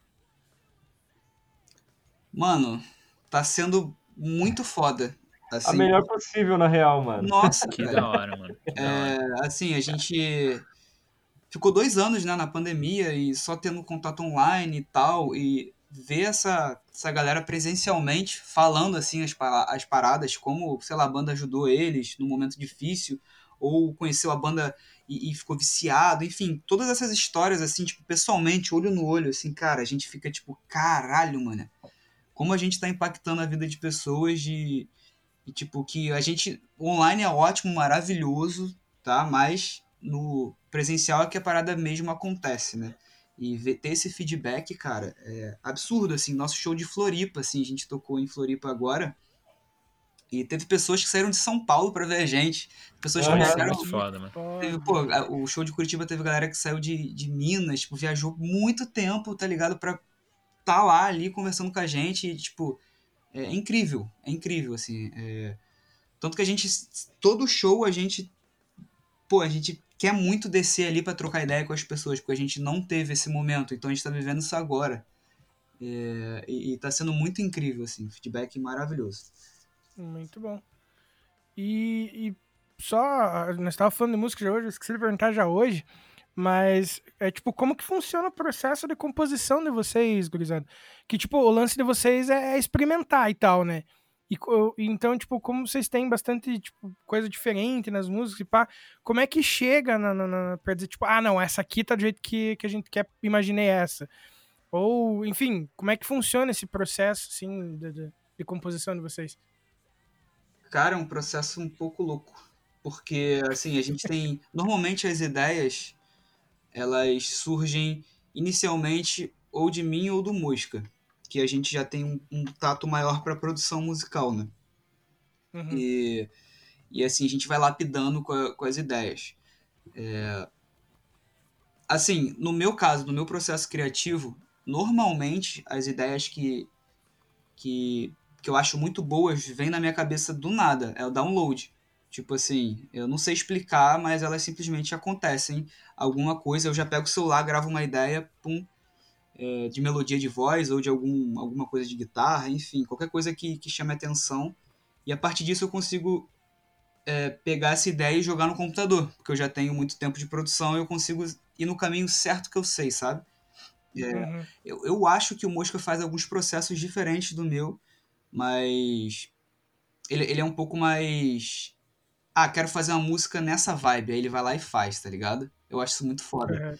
É, Assim, rola algum, às vezes assim comigo desse processo de criação, mas normalmente as paradas vêm na minha cabeça, assim, do nada, assim, uma ideia de melodia, e aí eu tomo, tomo a forma, é, maioria das vezes de uma forma totalmente diferente da que eu pensei. e é muito da hora, porque a gente faz um collab muito louco, né? Tipo, aí a bateria a gente joga pro Marvin, o, e o baixo joga pro André, e a gente vai meio que ah, essa parte aqui vamos mudar e, e- porque o baixo eu quero fazer assim, ou a batera eu vou, vou mudar pra gente fazer assim. A gente meio que vai fazendo um collab entre quatro pessoas e é muito da hora isso. Poder colaborar, assim, sabe, é, musicalmente. É, é a parte mais legal, assim, na minha opinião, até hoje, é a, parte de criar uma, uma ideia do zero e transformá-la numa música. É maneira mesmo. É muito da hora, mano. Uhum. É divertido, né, mano? Sim, cara, porque é, é um bagulho que você. É, é, é um quadro em branco, né, cara? Você não, não sabe pra onde é que vai. Uhum. E, e assim, vai tomando forma, tu vê o bagulho pronto, assim. No dia do lançamento tu fala, caralho, mano. Trampei pra caralho nessa porra. E. Tá aí, toma, né? é, muito foda. É muito foda. Saquei. E, e, tipo assim, quando vocês estão. A gente já falou, né, da, da importância do audiovisual, vocês também falaram do quanto é importante pra vocês. Normalmente o conceito vem junto quando vocês estão fazendo a música, já ou é depois que você senta e, tipo, ah, o que nós conseguimos explorar disso aqui, dessa, dessa letra, dessa, dessa sonoridade, enfim. Fala aí alguém. Não aguento mais falar. Cara, é... Você quer dizer, por exemplo, a estética visual do clipe, da música, da capa, com a música, por Isso, exemplo? Isso, É. Cara, então, a gente pegou. um- A, a- música normalmente, ela, ela. Como é que eu vou te falar? Ela perdura muito na nossa cabeça antes de chegar um visual, saca? Então, quando a gente tá Uhum. com a música pré-definida, é, a gente tem meio que um padrão, até que o Marcelinho trouxe isso, das influências dele, da gente ter aquele padrão de capa, como se fosse meio que um álbum de figurinha, saca? Então, a gente basicamente pega a- a- as, as ideias que tem na música e tenta botar isso em símbolos na capa, saca? Isso é uma forma, Uhum. tá? E o clipe, cara, pra ser bem sincero, a gente não se prende muito a isso, não. Saca? É, a gente Uhum. não. É, eu tô querendo dizer com isso, por exemplo, quando a gente faz um brainstorm e tal, fica trocando ideia, a gente não fica pensando muito, ah, não, isso, essa cor vai ter no clipe e essa cor vai ter na capa. Algumas coisas acabam que casam. E aí, pô, maravilha pra caraca. É, mas não é uma coisa que a gente pensa muito, não. Na maioria das vezes, a capa, sim, é pensada em conjunto com a música, mas o clipe surge outra vibe, tá ligado? É, É. é, a, a nossa forma de se vestir para uma sessão de fotos surge outra vibe. Na maioria das vezes, na vibe que a gente tá no momento, ou a vibe que o Andrezinho e o Mosca trazem, que eles são, são os meninos que se preocupam muito mais do- com, com isso do que eu e Marcelo, tá ligado? E, e é até legal, cara, porque se fosse por eu e Marcelo, a gente só se tatuava e vestia roupa maneira, tá ligado? Os moleques, não, cara, pô, você tem que pensar nisso, cara, isso é importante pra banda. E isso que é o mais legal, cara. É você entender que a Uhum. banda não, é uma briga de ego, entendeu? Sim. Todo mundo tá ali pra somar. Então, tipo assim, isso que é, é muito foda de, de trabalhar com esse moleque, eu amo eles por isso. É que, tipo assim, cara, a gente, por mais que a gente ponha dedo na cara pra discutir uma porrada de coisa, é tudo em prol da banda. não é em prol da gente, tá Sim. ligado? Então, quando a gente, a, gente tem meio que uma regra nossa que, cara, primeiro vem a banda, depois vem o que a gente quer, tá Uhum. ligado? Hum, A banda é isso? foda. vai ser bom pra banda? Vai. Então, beleza. Então, tipo assim, isso é, mu- se você parar pra pensar, né? Isso torna as coisas muito mais práticas. Porque, por exemplo, tem coisas que acontecem. é, Isso é muito legal com a gente. Tem coisas que acontecem no nosso WhatsApp que a gente nem responde, já tá definido. Então, por É. exemplo, uma coisa que a gente sempre brinca muito, o Marcelo, cara. O Marcelo é, é um, cara, um monstro, né? Mas ele implica com o bagulho perfeito já, tá ligado? a música Ele é tá. Mano, ele manda a, a, a pré da pré da pré pronta. Aí por mim já lançava já, mano. Ué, tá pronto? Não, moleque, isso é pré, eu nem coloquei a voz direito ainda, tá bom. Aí lança, galera, pré 1. Aí todo mundo fala, tá ótimo. Não, mas eu pensei em mudar mais alguma coisa, que não sei o quê. Hoje em dia, cara, ele põe, um responde, já tá pronta a música, já põe no Spotify Brasil. Tá ligado? Porque a gente tem essa confiança, cara. Como cada um é. é- Nossa, eu saí da parte de, de capa, né, pra vir pra cá, mas vai fazer sentido. Não, mas faz sentido. Pode, pode, Qualquer pode ir coisa. Edita aí, editor. O menino tá de férias, deve estar descansando agora, enquanto a gente tá aqui fazendo podcast. Tá on. nada, editor sou O eu, editor moleque. é Ah, ele, é? velho. Ah, isso deu bem! Porra, nervoso! Ai, eu falei nervoso! Porra, tamo junto! Ai, ai. Enfim, é. É? Como a gente. Cada um desenvolve uma função na banda, de certa forma, cara, a gente tem total é, é, confiança, tá ligado? Então, por exemplo, é, inicialmente, obviamente, tinha muita treta, porque a gente tava se conhecendo de uma forma diferente, né? Numa banda diferente. Então, Uhum. é, o consenso, assim, de essa roupa, esse tipo de som, planejamento, cara, é batido muito rápido. Saca? A gente não fica mais, não, eu vou defender minha causa, vou botar essa bandeira aqui, eu vou mudar a cabeça de todo mundo. Não, cara. Se o Marcelo chega com uma ideia, o Mosco também, o André, eu e o André às vezes nem fala nada. Quando o Andrezinho fala de mesh, mano, eu nem falo mais nada porque eu confio nele, tá ligado? Isso facilita muito, cara, a, a tomada de decisão dentro da banda. Porque ninguém pensa pra si, pensa para a banda, saca? É uma empresa, né, mano? Exatamente isso, cara, exatamente isso. Cada um Nossa, cuida, cuida aí do seu, do seu setor, da tua parada e vamos fazer a empresa funcionar, mano. Ficar com esse bagulho de ego, de tipo, ai não, eu tenho que me meter em tudo, eu tenho que Tá fazer tudo. certíssimo, velho. Todo mundo quer fazer Perfeito. tudo, mano. O bagulho não anda, mano. Não anda. Dá merda, tá ligado? Dá não. treta, bate cabeça, perde a vibe, não consegue fazer as paradas direito. A gente divide muito bem essa parte, mano. Cada um faz uma parte, a gente se respeita, a gente se ama. A gente briga quando tem que brigar, mas quando é pra fazer, ó, cada um faz do teu, faz muito bem feito e vamos que vamos, tá ligado? Total, mano. Uhum. E Que eu maneiro. queria parar aí pra agradecer o Marvin e o André por me aturar. Eu sei. Não, eu sou chato. Famoso comedor de barata. É o famoso chato. Mas, mano, eu sou chato com, com essas questões assim de, de perfeccionismo. E eu aprendi Uhum. muito com, com, no projeto da Odeon. Aprendi muito a, a ficar mais de boa. Porque eu queria estar em tudo ao mesmo tempo. O que o André falou ali era o ego na minha frente, querendo que eu é, abraçasse tudo, pra tudo sair do meu jeito, que não sei o que, que não sei o que. Não, mano, relaxa. Tá ligado? Sim. Hoje em dia eu confio muito, tipo, na- no, no- em cada setor que a gente divide, né? É, tem um setor mais musical, tem um setor é, que cuida mais do, do, do financeiro e o outro mais do, da- das roupas, do- dos produtos. Então cada um sabe o que tem que fazer. A gente confia. Tipo, hoje em dia eu sou muito mais de boa. Melhorei, família. Aí, É, o maluco lançou publicamente o pedido de desculpa aí, Andrezinho. Bem, então Caraca, ter que, Praticamente uma carta aberta. pô, vou ter que lançar a porra da estrelinha aqui no WhatsApp. Droga, não queria fazer isso. Porra. Porra, Dá estrela pro teu pai. é. Porra, sorte que eu tô com a minha cuequinha de estrela. Deu sorte. Vou mandar uma selfie. Boa. E, pô, vocês já falaram um pouquinho do. Né, de algumas novidades que vai ter o disco novo aí e tal. Mas, tirando essa parte, tem mais. al- Quais são os planos aí da, da Odeon pro, pro restinho de 2022 aí? Ó, que horas são agora no teu relógio aí? 23 e 4. Tá o mesmo que o meu. Se a gente botar mais 28 horas aí, já tem novidade já. Ô, louco, velho. Ô, louco. Olha Ah, só. o cara é o mestre das contas, mano. Cara, Tá eu- maluco, moleque? Fiz qualquer cálculo aqui, tá ligado? Eu tô confio, mexendo- né, mano? Eu sou de Eu tô humanas, eu procurando acredito emotion no de estrela fala. pra eu mandar pro Marcelinho, não tô achando. Aí eu contei essa história agora. Não, mas é sério, tá? Ele brinca, mas é sério. Vai. Tem um, um, um release aí, surpresinha. Ah, é, mano. Vai acontecer essa semana. Essa semana. Olha que foda. No caso, eu já falei qual que era, né? Porra. Daqui a pouco, daqui a pouco. Isso.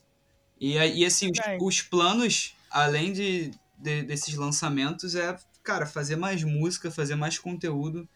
É, a gente tá pensando no que, que a gente vai fazer é, em questões de, de futuros, de futuros lançamentos, de, em questão de se vai continuar nas singles, se vai continuar no, vai fazer um EP. É, a gente tá pensando. É, mas assim, a gente não vai parar porque a gente tem uma lista de músicas não finalizadas pra que a gente finalizar, que ela é, é infinita. Assim, a gente tá tentando zerar ela desde a, do, do primeiro ano da banda, ela sempre aumenta. A gente, graças a Deus, tem muita ideia pra para trabalhar. Então pode esperar muita música, muita shows também, né? Agora que a gente fechou Que com a hora. Vamos estar querendo rodar aí pra caralho. É, e divulgar a palavra da Odeon no Brasil todo. e fazer Levar o nosso acontecer. bailão, né? Levar O famoso bailão. bailão. Vocês, vocês já presenciaram, ouviram algum nosso show, cara? Algum show nosso? Eu não consegui colar na de Curitiba. Poxa, Eu também ainda não vi ao vivo, não. Eu moro aqui no interior de São Paulo, mas não tive a chance ainda. vocês estão de sacanagem, mano. Não, mas vai rolar, pô. Super vai rolar. É, pô, a gente chegou aqui na humildade, mano. Vocês nem colaram no rolê ainda, o bailão? Caralho. Aí, Marcelinho, quando eu ver o maluco, tu não me segura não, hein, mano.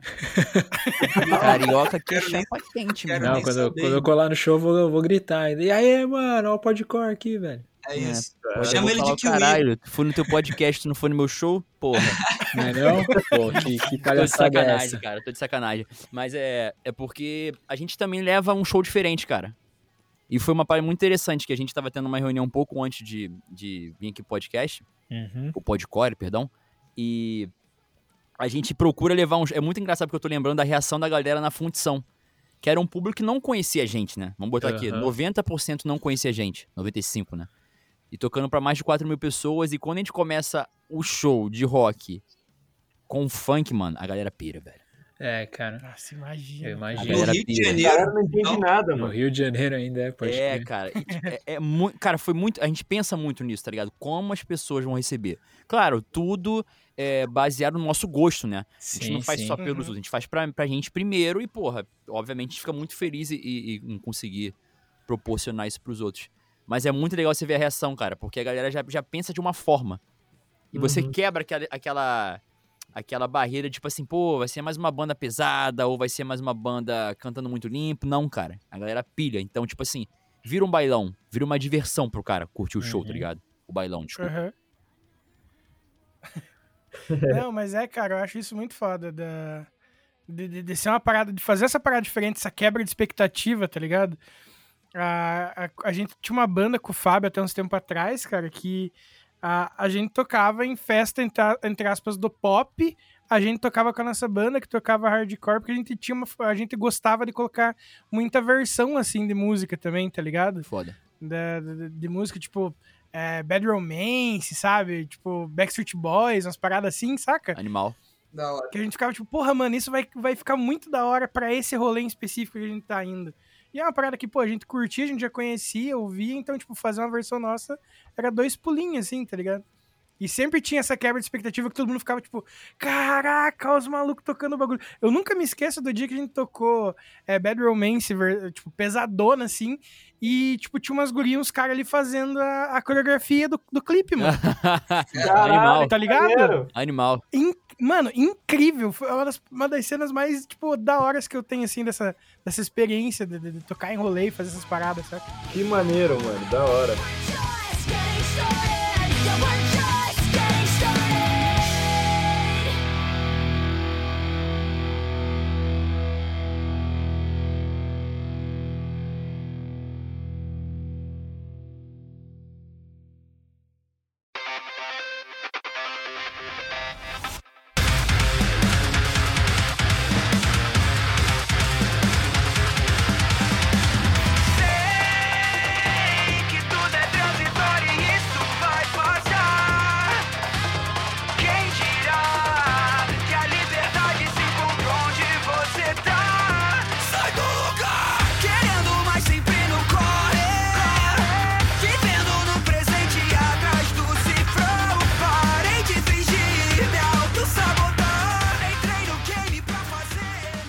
Estamos chegando aqui no terceiro bloco aqui, o...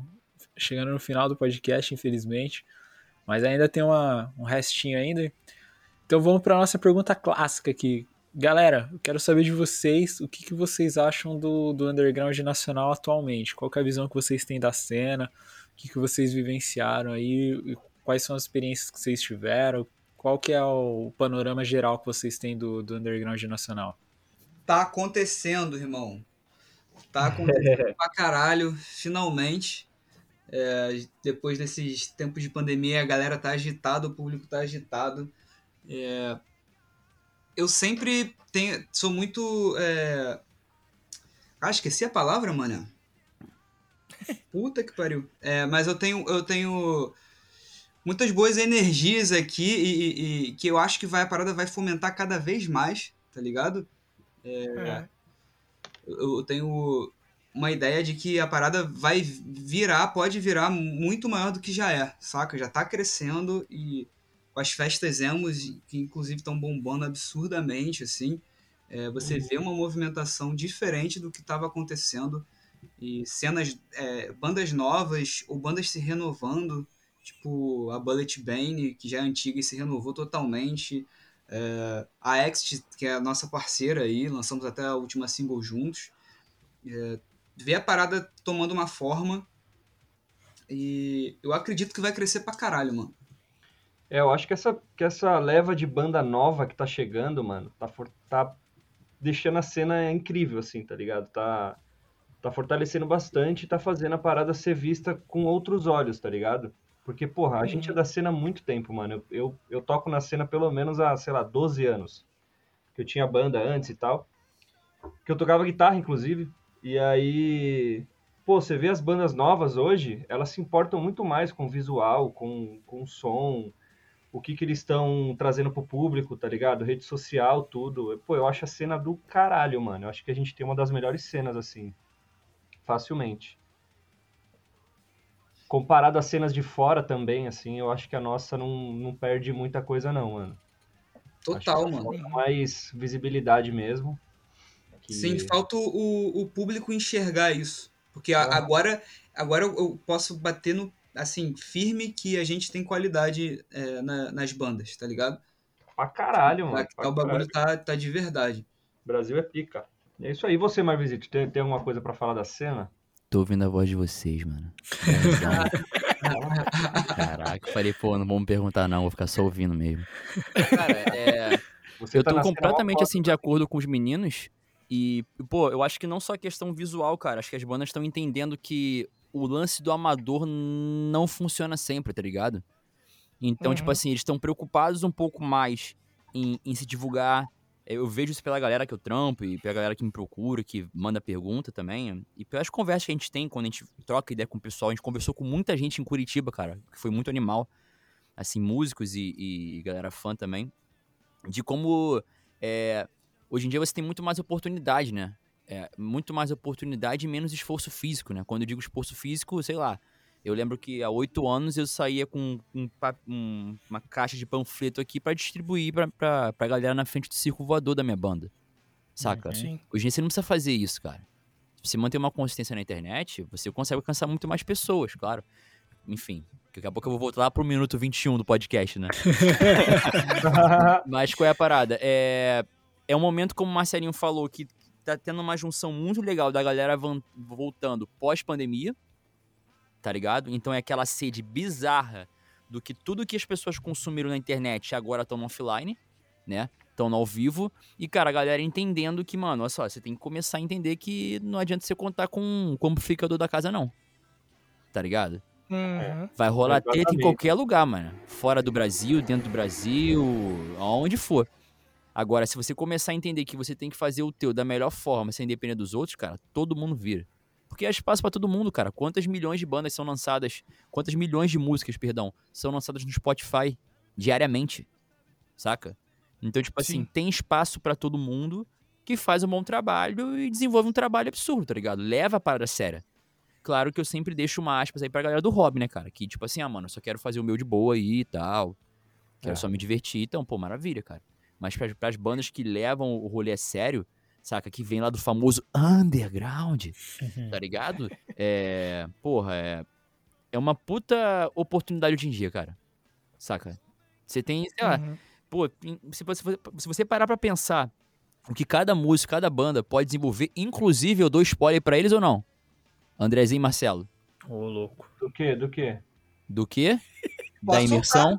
Da imersão, Ah, posso soltar? Com certeza, com certeza. Então, cara, é, a Odeon, acho que vai ser uma das primeiras, posso estar falando besteiras, mas talvez me corrijam, ela vai ser uma banda que vai ter um próprio curso, cara. Olha que foda, Que mano. foda. Tá ligado? A gente anda conversando muito, pegando a expertise de cada um da banda e falou assim, cara, se a gente conseguiu aplicar uma coisa e funcionou em um ano, por que a gente não pode oferecer isso de uma forma legal pras bandas? Saca? Exatamente. Porque, tipo assim, cara, é Uhum. uma oportunidade. Assim, claro, a gente tá pegando 42 anos de, de idade, né? E embalando, né? Mas, cara, esses, esses 40 anos foram aplicados em um ano. Saca? e não foi só Uhum. Marvin, não foi só Mosca, não foi só Marcelo, não foi só André. Não, cara, foi os quatro batendo cabeça, isso vai funcionar, e virando madrugada, e ligando, e trocando mensagem. Então a gente falou assim, cara, vamos pegar essa época que as bandas estão entendendo que tem que ter um mindset, uma forma de pensar diferente, e vamos fazer uma parada que a gente não viu nenhuma banda. Eu, pelo menos, nunca vi nenhuma banda fazendo um curso, não um integrante, né? Uhum. É, mas Uhum. a banda em si, saca? Onde o cara vai ter os módulos separados por cada integrante, com cada ideia, como é que é a visão de cada integrante, de nível de aquecimento até pós-produção, sacou? Enfim, vai ter Que muita coisa foda, animal, cara. velho. Isso aqui é a primeira vez que a gente tá falando mesmo, tá? Não é zoeira, não. Caraca, que Aham. Massa. Massa Que mesmo. incrível. Para de revelação. Eu já fiquei no hype, mano. Então, já corta o podcast nessa parte já, galera. Não era pra ter falado isso, foi mal. Mas enfim, é uma parada que vai vir esse ano ainda, galera. Vai vir esse Que ano da ainda. hora. Massa. E quando sair, manda pra nós que a gente ajuda a divulgar Exatamente. também, mano. animal, cara. Pode ter certeza, cara. Vai ser, bem, vai ser uma parada bem legal. Assim que. Cara, o mais legal de você tocar é que você pensa em, em- em quem tá tocando, tá ligado? Eu- eu- Uhum. é foda isso, mas eu sempre penso primeiro em quem tá tocando, é diferente de quem tá ouvindo, né? Porque a gente sabe do corre que é, cara. Tá ligado? Sim. As dificuldades de, pô, comprar equipamento. A gente, então, investiu pra caramba na banda pra conseguir levar um show absurdo. Saca? Mesmo eu já tendo uma parte de equipamento de bandas antigas, a gente ter nosso próprio equipamento, cara, é um corre bizarro. Agora, se você consegue fazer esse corre ser menos desgastante por falta de informação, nossa, aí o bagulho vira pra todo mundo. E se vira pra todo mundo, todo mundo ganha, entendeu? É. Aí o underground vai, vai embora. Para de assombrar. Muito bom.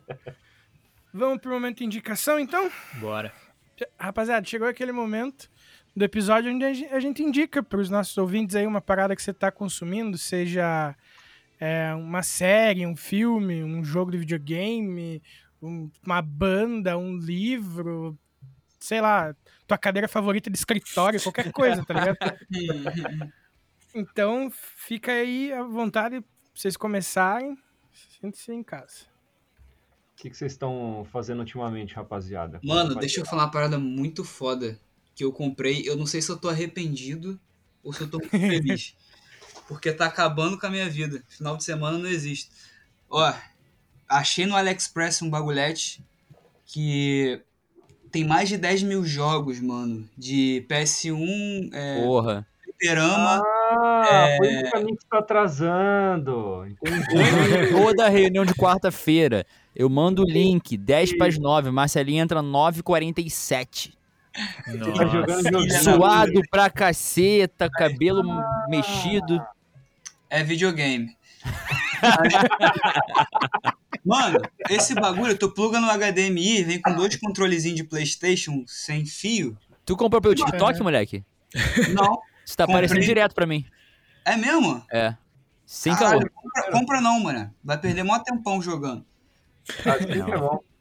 Mas assim, é bem maneiro, velho. É essa a minha indicação. Tem muitos jogos. Quer jogar Street Fighter, tem todos. Aladdin, do Sunset Riders, do... Pô, esse é bonito, hein? Ah, cara. animal, hein, cara. Mano, só os jogos antigos pica. É isso. É cento e pouquinhos reais, assim. Essa é a minha indicação. E Aladdin joguem a versão do Mega Drive, que é mais legal que a versão do Super Nintendo. Nossa, Mas Mas é jogue- difícil, velho. Mas joga É no difícil. Super Nintendo também, que é, que é da hora. Você faz final em uma hora, mas é da hora. É isso.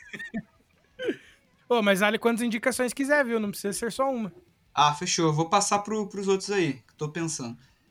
Olha, Beleza. eu indico fortemente aí pra quem não conhece a, a Vertigo, saiu um, uma série nova agora no Netflix do Sandman. Pô, Eu ia falar agora, moleque. Tô foda. pilhado demais, mano. Nossa senhora, mano, não sai da minha cabeça, mano. Tô louco pra ver mais, velho. Porra, o podcast me fudeu. Eu ia ver agora o bagulho do, do, do- do- na Netflix não consegui. Zoeira, galera. Zoeira, zoeira, zoeira. Qual é, mano? Zoeira. Alegria, alegria.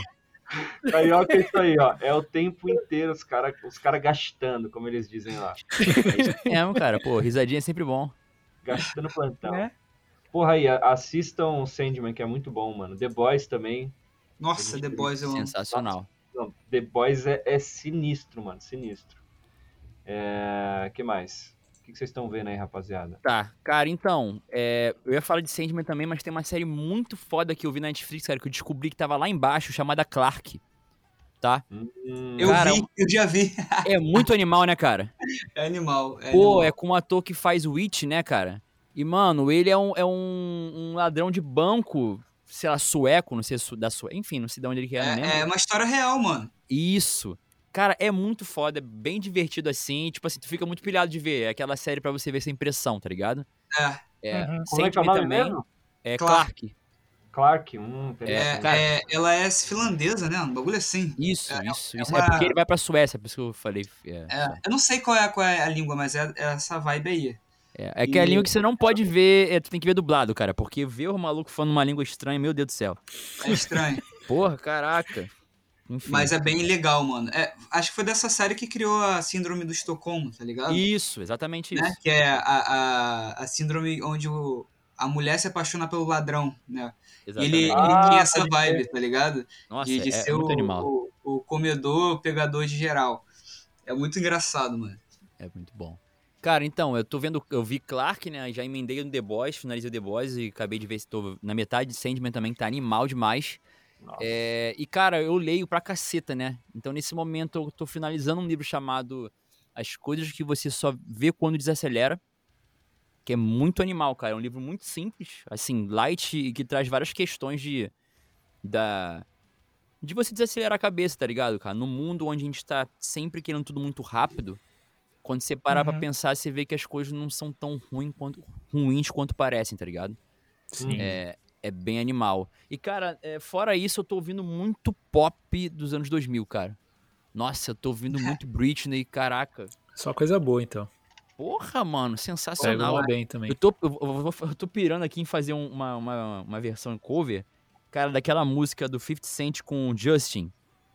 É. Technology. é, Esqueci o nome. Cara, enfim, acho que é uma das únicas duas músicas que eles lançaram. Mano, dos anos 2000, cara, é muito foda. É muito É foda muito essa bom. época assim de pop, porque você pode pegar muitas dessas ideias e trazer pro rock, tá ligado? Sim, cara. Enfim, você mesmo que falava esse bagulho, né? Que fazia essas ondas, cara, é, é uma época muito boa. É isso que eu tô ouvindo, cara. Não tô ouvindo nada de rock. Isso é muito bom pra olho, tá ligado? A gente quase não ouve rock. Assim, Pô, que de massa. forma geral. Uhum. Verdade. Real. É verdade.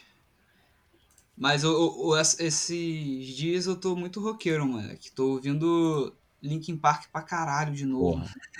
Porra. Obrigatório. Tem Obrigatório. como, cara. Putz, Muito bom, mano. É delicinha mesmo, mano. Eu Inclusive, a, última single que a gente lançou, é, a demo dela, quando eu criei, se chamava Park. Porque era uma, uma música que eu, que, que, que eu, tipo... Nossa, eu quero uma vibe Linkin Park nessa música.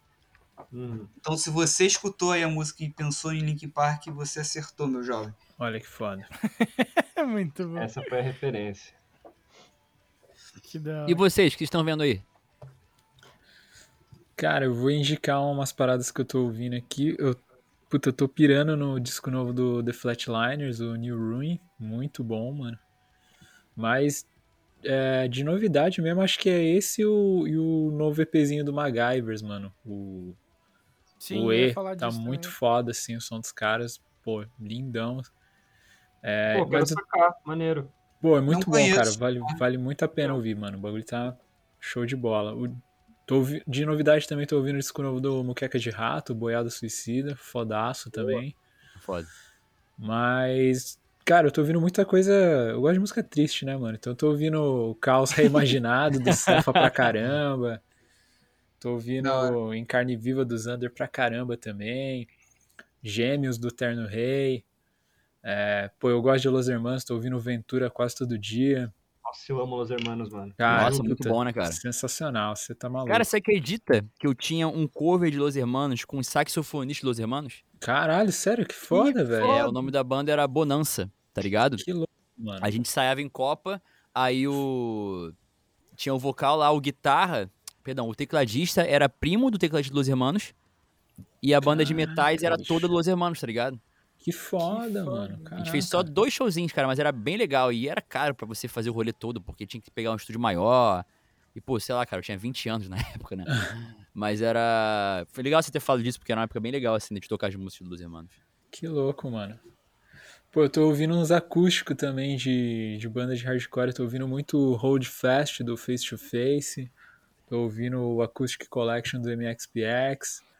É, Bom pra caralho. tô viciadaço no single novo do A Day to Remember, o Miracle. Mano, sensacional. É do caralho. Banda da minha Pô, vida fala que é aí. pica mesmo. É, que mais que tá rolando aqui?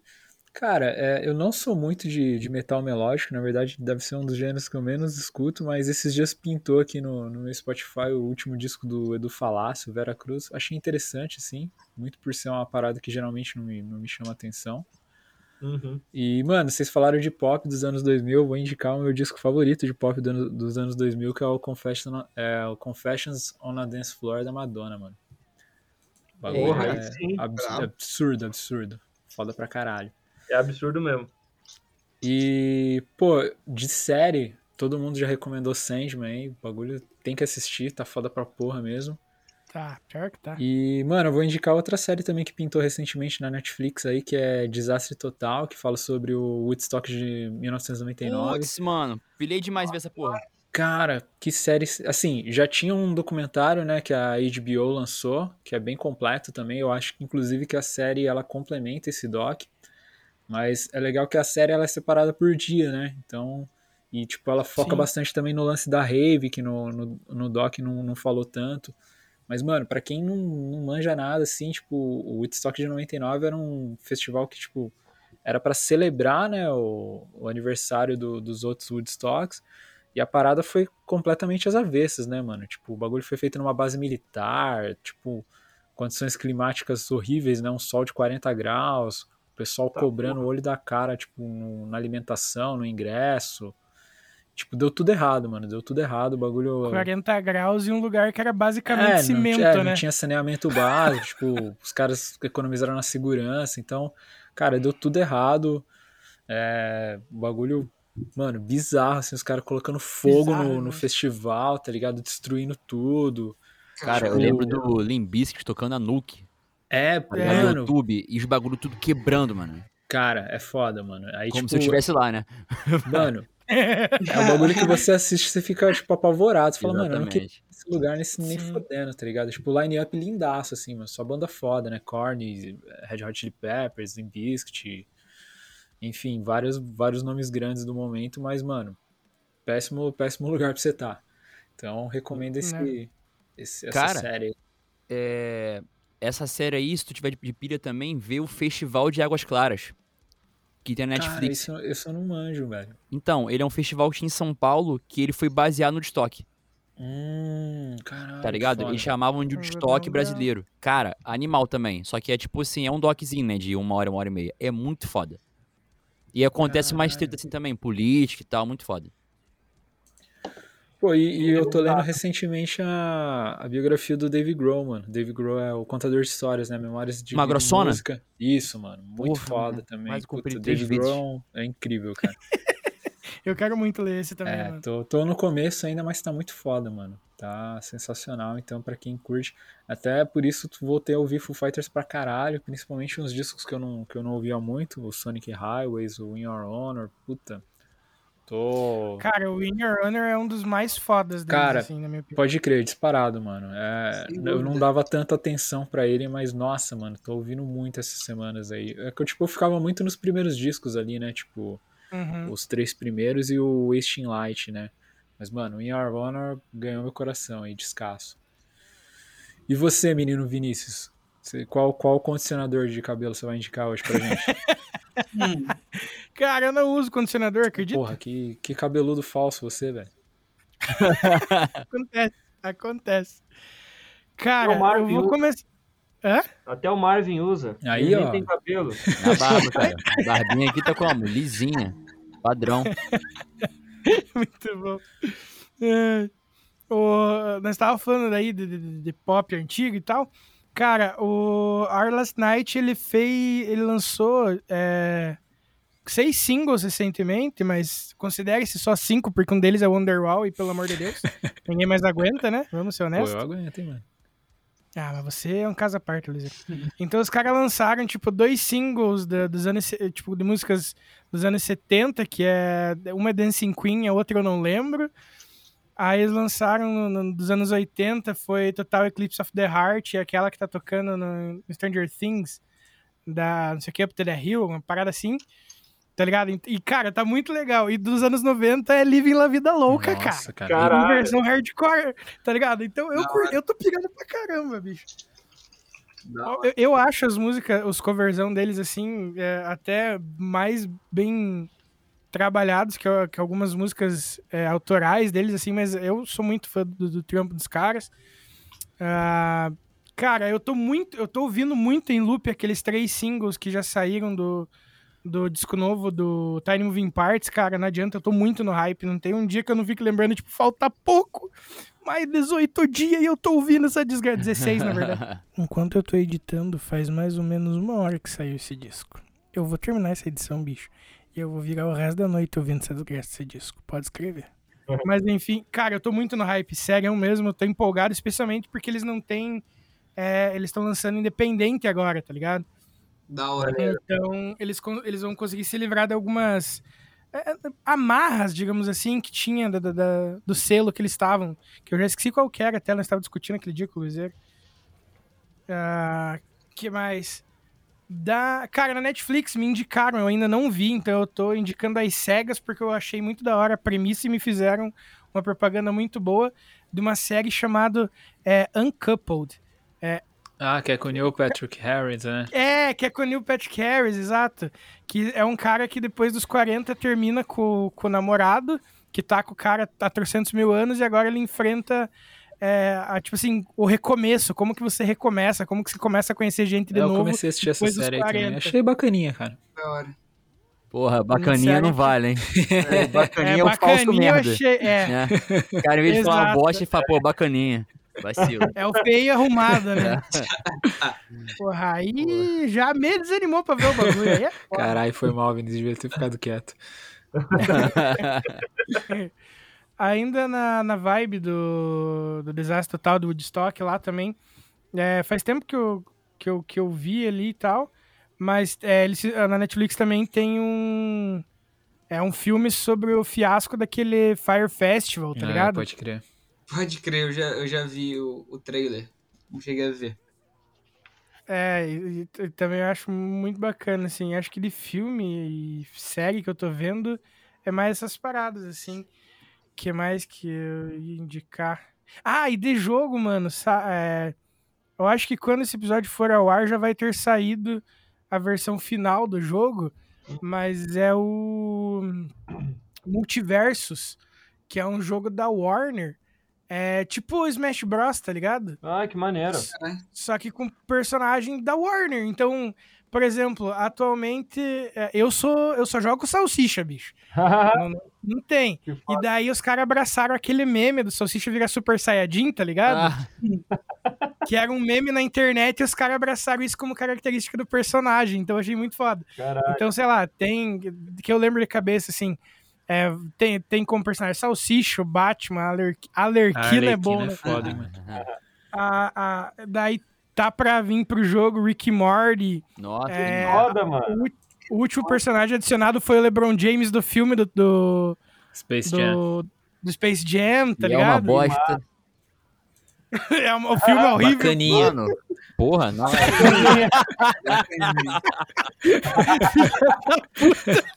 Caralho, meu irmão, que roupagem, que roupagem. Nossa, aquele filme é péssimo, mano. Puta que o pariu. Ai, Pô, eu achava enfim, maneirão, aí- mano. O antigo, né? É, o antigo, o antigo. Não, o antigo é incrível. Tem um sei se Eu tô offline assim? Sim, tem um novo com o LeBron James, cara. Ah, caralho, não sabia. É, mano. É, não perca tempo, Mano, cara. É bonito visualmente saber, só. Cara, quando saiu esse novo, eu vi ele até, sei lá, meia hora pra acabar, eu desisti e falei, não, cara, eu preciso apagar isso da minha cabeça. Aí eu voltei com o Michael É. Jordan. Meu Deus. Sério. Boa. Eu perdi uma hora e meia da minha vida, eu falei, cara, tem que recuperar de alguma forma. Aí passei a próxima hora É. e vinte vendo o Space Jam foda daquela época. Sim. É, e- Cara, é uma coisa que eu tava conversando com um amigo meu. Foi uma parada, tipo assim, eu tava assistindo no PC e quando deu, tipo, uns 30, 40 minutos de filme, eu comecei a jogar videogame enquanto eu tava assistindo, porque eu já não tava mais prestando atenção no filme. Porque tava muito ruim. É foda. Não, Caralho, assim, mano. Talvez pra galera mais nova faça muito sentido, como fez pra gente na Sim. nossa época, tá É, ligado? Isso é verdade. Mas, nossa, velho, caraca. Eu fiquei com uma vergonha alheia, tá ligado? Aquele bagulho. Filme ruim é filme Exatamente. ruim, né, mano? É foda. Verdade. Não tem o que fazer, mano. Porra, bacaninha. Bacana. Pô, vocês Aí- curtem aí anime cresce- também, rapaziada? Eu sou, Oi? eu sou meio taco dos animes Pode também. indicar aí, velho. Ô, manda aí, bicho. Curto pra caralho, mano. Os últimos que eu vi, assim, que eu pirei muito, foi Attack on Titans. Eu peguei pra ver One Piece de novo. One Piece é, tipo, milenar, tem mais de mil episódios. Sim. E tô pirando pra caralho também, muito, muito massa. Tem o Demon Slayer também, pra quem gosta de coisa com espadachim e o caralho a 4, é muito foda, muito foda É mesmo. muito bom. O que mais? Hunter x Hunter tá voltando agora, pra quem é fã aí dos, dos Hunter x Hunter. Sim, ele saiu do hiato do mangá. Mano, graças a Deus, velho. Puta que pariu. Os fãs já estavam como? Louco. Né? É. E tá voltando agora, mano. Maneiro. Promete ser um arco da hora, assim. Um arco do famoso Kurapika. É, que é o, o arco do, do continente. ne- É, continente. Ai, cara, não vou lembrar como é que é, é, o, o- nome que eles dão, o bagulho que é a terra inexplorada ainda, né? Aham. Ah, pode crer, mano. Pode crer. Tem uns dinossauros gigantes. Isso, que tem as plantas que curam qualquer doença, mas ao Isso. mesmo tempo tem, tem todo tipo de doença que não existe cura lá ainda. Aham. É, mano, esse arco vai ser foda, Vai moleque. ser pica, mano. Nossa, eu curto muito Hunter x Hunter, mano. Eu também. Eu piro. E acho que é Cara, e eu vou defender até a morte a dublagem nova do, do, do One Piece, que tá a Netflix que tá fazendo. Nossa, tá maravilhosa, mano. Maravilhosa, mano. Que dublagem foda. Sim. É, nossa, eu tô pagando muito pau, cara. Eu já falei, eu acho que eu já indiquei aqui umas duas vezes isso, por causa dessa, dessa nova dublagem, assim. Aham. Porque a dublagem original, é, eles compraram da empresa que comprou da- da- da- os direitos da Toei, né? Pode crer. Então, a, a empresa americana comprou pra transmitir no Cartoon, sei lá que canal que tava transmitindo lá nos Estados Unidos. E só que era um canal muito focado pra criança, então os caras estavam cortando conteúdo. Então, Entendi. eles substituíram é, cigarro por pirulito, umas paradas Ah, assim. Zoado, E daí no, tem, um, tem uma baleia muito importante pra história, tá ligado? Alabum? É, sem, isso. Aham. A Alabum, e, e, tipo, a Alabum no, no- no- na história ali, quando ela aparece a primeira vez, ela fica batendo com a cabeça contra uma montanha, por um motivo específico da história e tal. Aham. E ela tem várias cicatrizes na cabeça. Tem pra caralho. E eles cortaram esse episódio por medo de dar treta com a galera dos direitos dos animais. Ah, Só que lá na frente, a Labum volta a ser super importante para um arco. E essa empresa americana parou de, de fazer a adaptação porque eles não conseguiam seguir com a adaptação, porque eles estavam montando uma história deles, digamos assim. Recortando Labum. os episódios. Ah, que zoado, mano. Pô, isso aí é zoado É. pra caralho, mano. E daí agora a Netflix tá fazendo na íntegra, né? Com, com direito a todos os palavrões e tal. Então, cara, muito foda, porque a localização pro Brasil tá sensacional. Tem uma cena que eu mandei pro Luizero hoje que é muito boa, É. do, de um cara tentando acertar o Luffy com um tiro e ele errou! Tá ligado? Mano, é muito bom, cara. A dublagem tá incrível, tá incrível. É muito bom, mano. Eu tô pirando também, velho. É muito da hora. Já aproveito pra indicar o, o canal Mitsubukai, que é do Glauco, que fa- é, é o diretor da dublagem de- do One Piece Pô, e também a maneiro. voz do Zoro. O Adrian, que é a voz do o Sop. Aham. E volta e meia eles estão fazendo. Eles fazem umas lives, assim, falando sobre esses arcos novos que estão saindo, Que com os outros dubladores, tá ligado? Então eu acho muito hein? bacana. Sim, mano, e é legal que, tipo assim, eles, é, quando eles começaram a fazer isso, a própria Toei começou a dar uma olhada no que eles estavam fazendo. Como quem diz assim, ah, beleza, vocês estão dublando o rolê, então nós temos que saber Uhum. se a gente deixa vocês continuarem usando isso pra conteúdo é, de vocês. E meio que eles receberam a permissão, então eles vão fazendo, tá ligado? Caralho, da hora. Eles fazem live discutindo como foi dublar. É, é, tipo, às vezes, quando é a primeira vez que o dublador tá aparecendo, ah, eles conversam um pouco sobre o começo e outras experiências deles já terem trabalhado juntos. Enfim, é um canal muito da hora de se, de se acompanhar, o Mitsubukai. E caso você curta anime, mas não curta One Piece, eles fazem lives com dubladores de outras séries também, porque eles não dublam só One Piece, né? É, acho que era Boku no Hero a última live que eles fizeram com alguns dubladores ali, pá. Mitsubukai. Pô, eu vou, eu vou anotar aqui, mano. Com certeza eu vou procurar. Mitsubukai. Boa. E do- do- só concluindo do joguinho, porque a gente divaga pra caramba, se deixar, eu vou emendando assunto no outro também. Aham. Cara, tem as especulações que vai vir até o Walter White, cara. É absurdo, hein? Pro, pro Multiversos. A Eleven tá cotada pra ser um personagem Multiversos. Então é uma porradaria franca, assim, muito legal entre os personagens da Warner. Vale muito a pena ver. E o jogo é, gra- é de graça, né, mano? Ah, que Isso que é o mais legal. Ele tá no, no Open Beta dele, ali, ele tem, tem alguns bugs nessa versão, tanto que eles vão adiar em alguns dias aí a, a- o lançamento da, da versão definitiva do jogo, porque eles querem corrigir esses bugs que eles viram agora na- nessa, demo, nessa beta aberta, para daí poder lançar oficialmente a parada. Mas a beta aberta é para todo mundo, então fiquem à vontade para procurar, porque é muito bacana mesmo. Maneiro, maneiro. Puta dica. E da minha parte, eu acho que vai ser isso, Luizero. Fechou. Alguém mais quer indicar alguma coisa? Ah, eu acho que não, mano. Pô, tem uma banda, mano. Manda. Tem uma banda que você tava falando de estética mais dos anos 2000, né? A parada do rock. O desenho até conhece, pô, mas eu não sei se você viu esse lançamento novo da Ocean Grove. Nossa, chegou é maravilhoso, mano. Mano, eles lançaram esse um álbum novo esse ano que tem uma estética que eles são eles é- são bem pesados assim, sabe? Mas agora estão usando essa estética do rock 2000 junto com essa produção mais moderna. E tá, Uhum. mano, tá muito da hora. Tem uma música que se chama Sério? Silver Lining, que é tipo assim, é o se o Oasis fosse de sete cordas e com produção de metal. Caralho. Caralho. É Quando muito eu vi a primeira vez, quem me mostrou ela foi o Johnny, da Bad Love. Aham. Ele veio aqui em casa ele falou: Aí, maninho, saca só, mano. Vou te mostrar um som, você vai pirar, mano. O jeito dele falar assim. eu Amo esse moleque, mano. Aí ele botou o som aqui, mano. Eu falei: Caralho, mano. É tipo, é muito brisa, mano. Cada música é totalmente diferente uma da outra. E eles lançam. Tipo, eles mudam estética, muda clipe, eles mudam tudo, assim, saca? É uma banda meio camaleão, assim, também. É muito E, hora. Nossa, eles são muito zica, mano. Eu gosto demais, demais, demais. Aí esse álbum novo aí, mano, tá numa estética muito diferente. Achei muito, tipo assim, diferente de tudo que eu já ouvi, assim, porque juntou duas coisas, né? De um jeito é, é, que ornou pra caralho, assim. Achei muito foda. Maneiro. Eu tenho mais uma indicação. Manda. Vejam a Alessandra Negrini, cara. Ela tem 50 anos, mano. Isso é, é surpreendente. Isso é Marvin Tabosa. Tabiso. Tabiso. Meu meninão. Ai, muito bom. Acho que é isso aí. Mas é isso, estamos chegando ao final de mais um papo foda, né, desse podcast. E, cara, de verdade, assim, ah, pesado, só queria agradecer vocês do fundo do coração de ter tirado um tempinho do dia de vocês aí pra trocar uma ideia com a gente. Porra, Porra, foi um prazerzão ter vocês aqui e conhecer vocês, pessoas que a gente já admirava tanto trampo, agora conhecer o pessoal e Exatamente. admirar ainda mais o pessoal. tá Valeu ligado? de coração aí, seus lindos. Ô, mano. Uma honra pra gente, que cara. agradece, velho, pelo amor É. de Deus. E rolou bem, né, cara? Foi legal, foi Porra, gostoso. foi nem, passou, nem deu pra cê é perceber louco. que a gente tá. Mano, a gente tá, sei lá, quase três horas aqui. Duas, horas. Pode crer, né, mano? É, Não, duas horas e horas quatro e- minutos. e passou voando, né? Passou voando. Passou voando, foi legal pra caralho.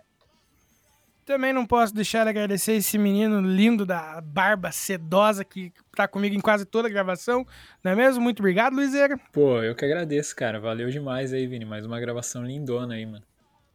Ah, é o que eu sempre digo, é sempre um prazer conhecer gente foda, fazer novos amigos, tá ligado? Então, pra mim também é uma puta honra.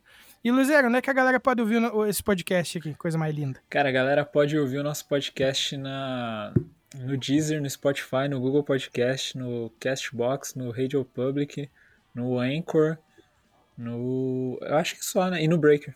Breaker. E no seu agregador de podcast favorito, qual que é mesmo, Vinícius? No Spotify Addict.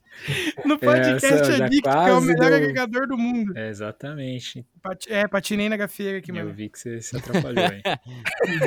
Caralho, patina gafeira de foi novo, foda. de novo, de novo. E você também consegue encontrar a gente lá no nosso grupinho no Telegram, lá no link da bio no nosso, no nosso Instagram, lá no arroba podcar podcast. É isso, arroba, Luizeira? Que eu saiba assim, cara. Se não mudaram, é esse. É, eu, eu nunca lembro, cara. Eu nunca lembro se é invertido, mas enfim. É, você também pode encontrar lá no link da bio, nosso grupinho lá no, no Telegram. Um mon- monte de gente foda, gente incrível lá. A gente tem uma comunidade muito massa. Volta e meia estamos trocando ideia de música, lançamento, bandas no geral. Então, é, cola lá que a galera é muito foda. Ag- Agradecer também a galera que tá lá, a galera que ouve a gente. Se é a primeira vez que você tá ouvindo o nosso podcast, seja muito bem-vindo. Espero que tenha curtido. E rola o, feedzinho aí do, do- do Spotify, que tem episódio pra caramba aí pra trás já. Tem um monte de gente bacana. É, inclusive Corvoso, que né, foi tanto citado nessa gravação. Não! You now I know. Ai, mas é isso. Muito obrigado a todo mundo que ouviu. É, até a próxima e falou! Falou, Um galera. abraço. Valeu, abraço. foi um prazer. Boa noite pra todo mundo.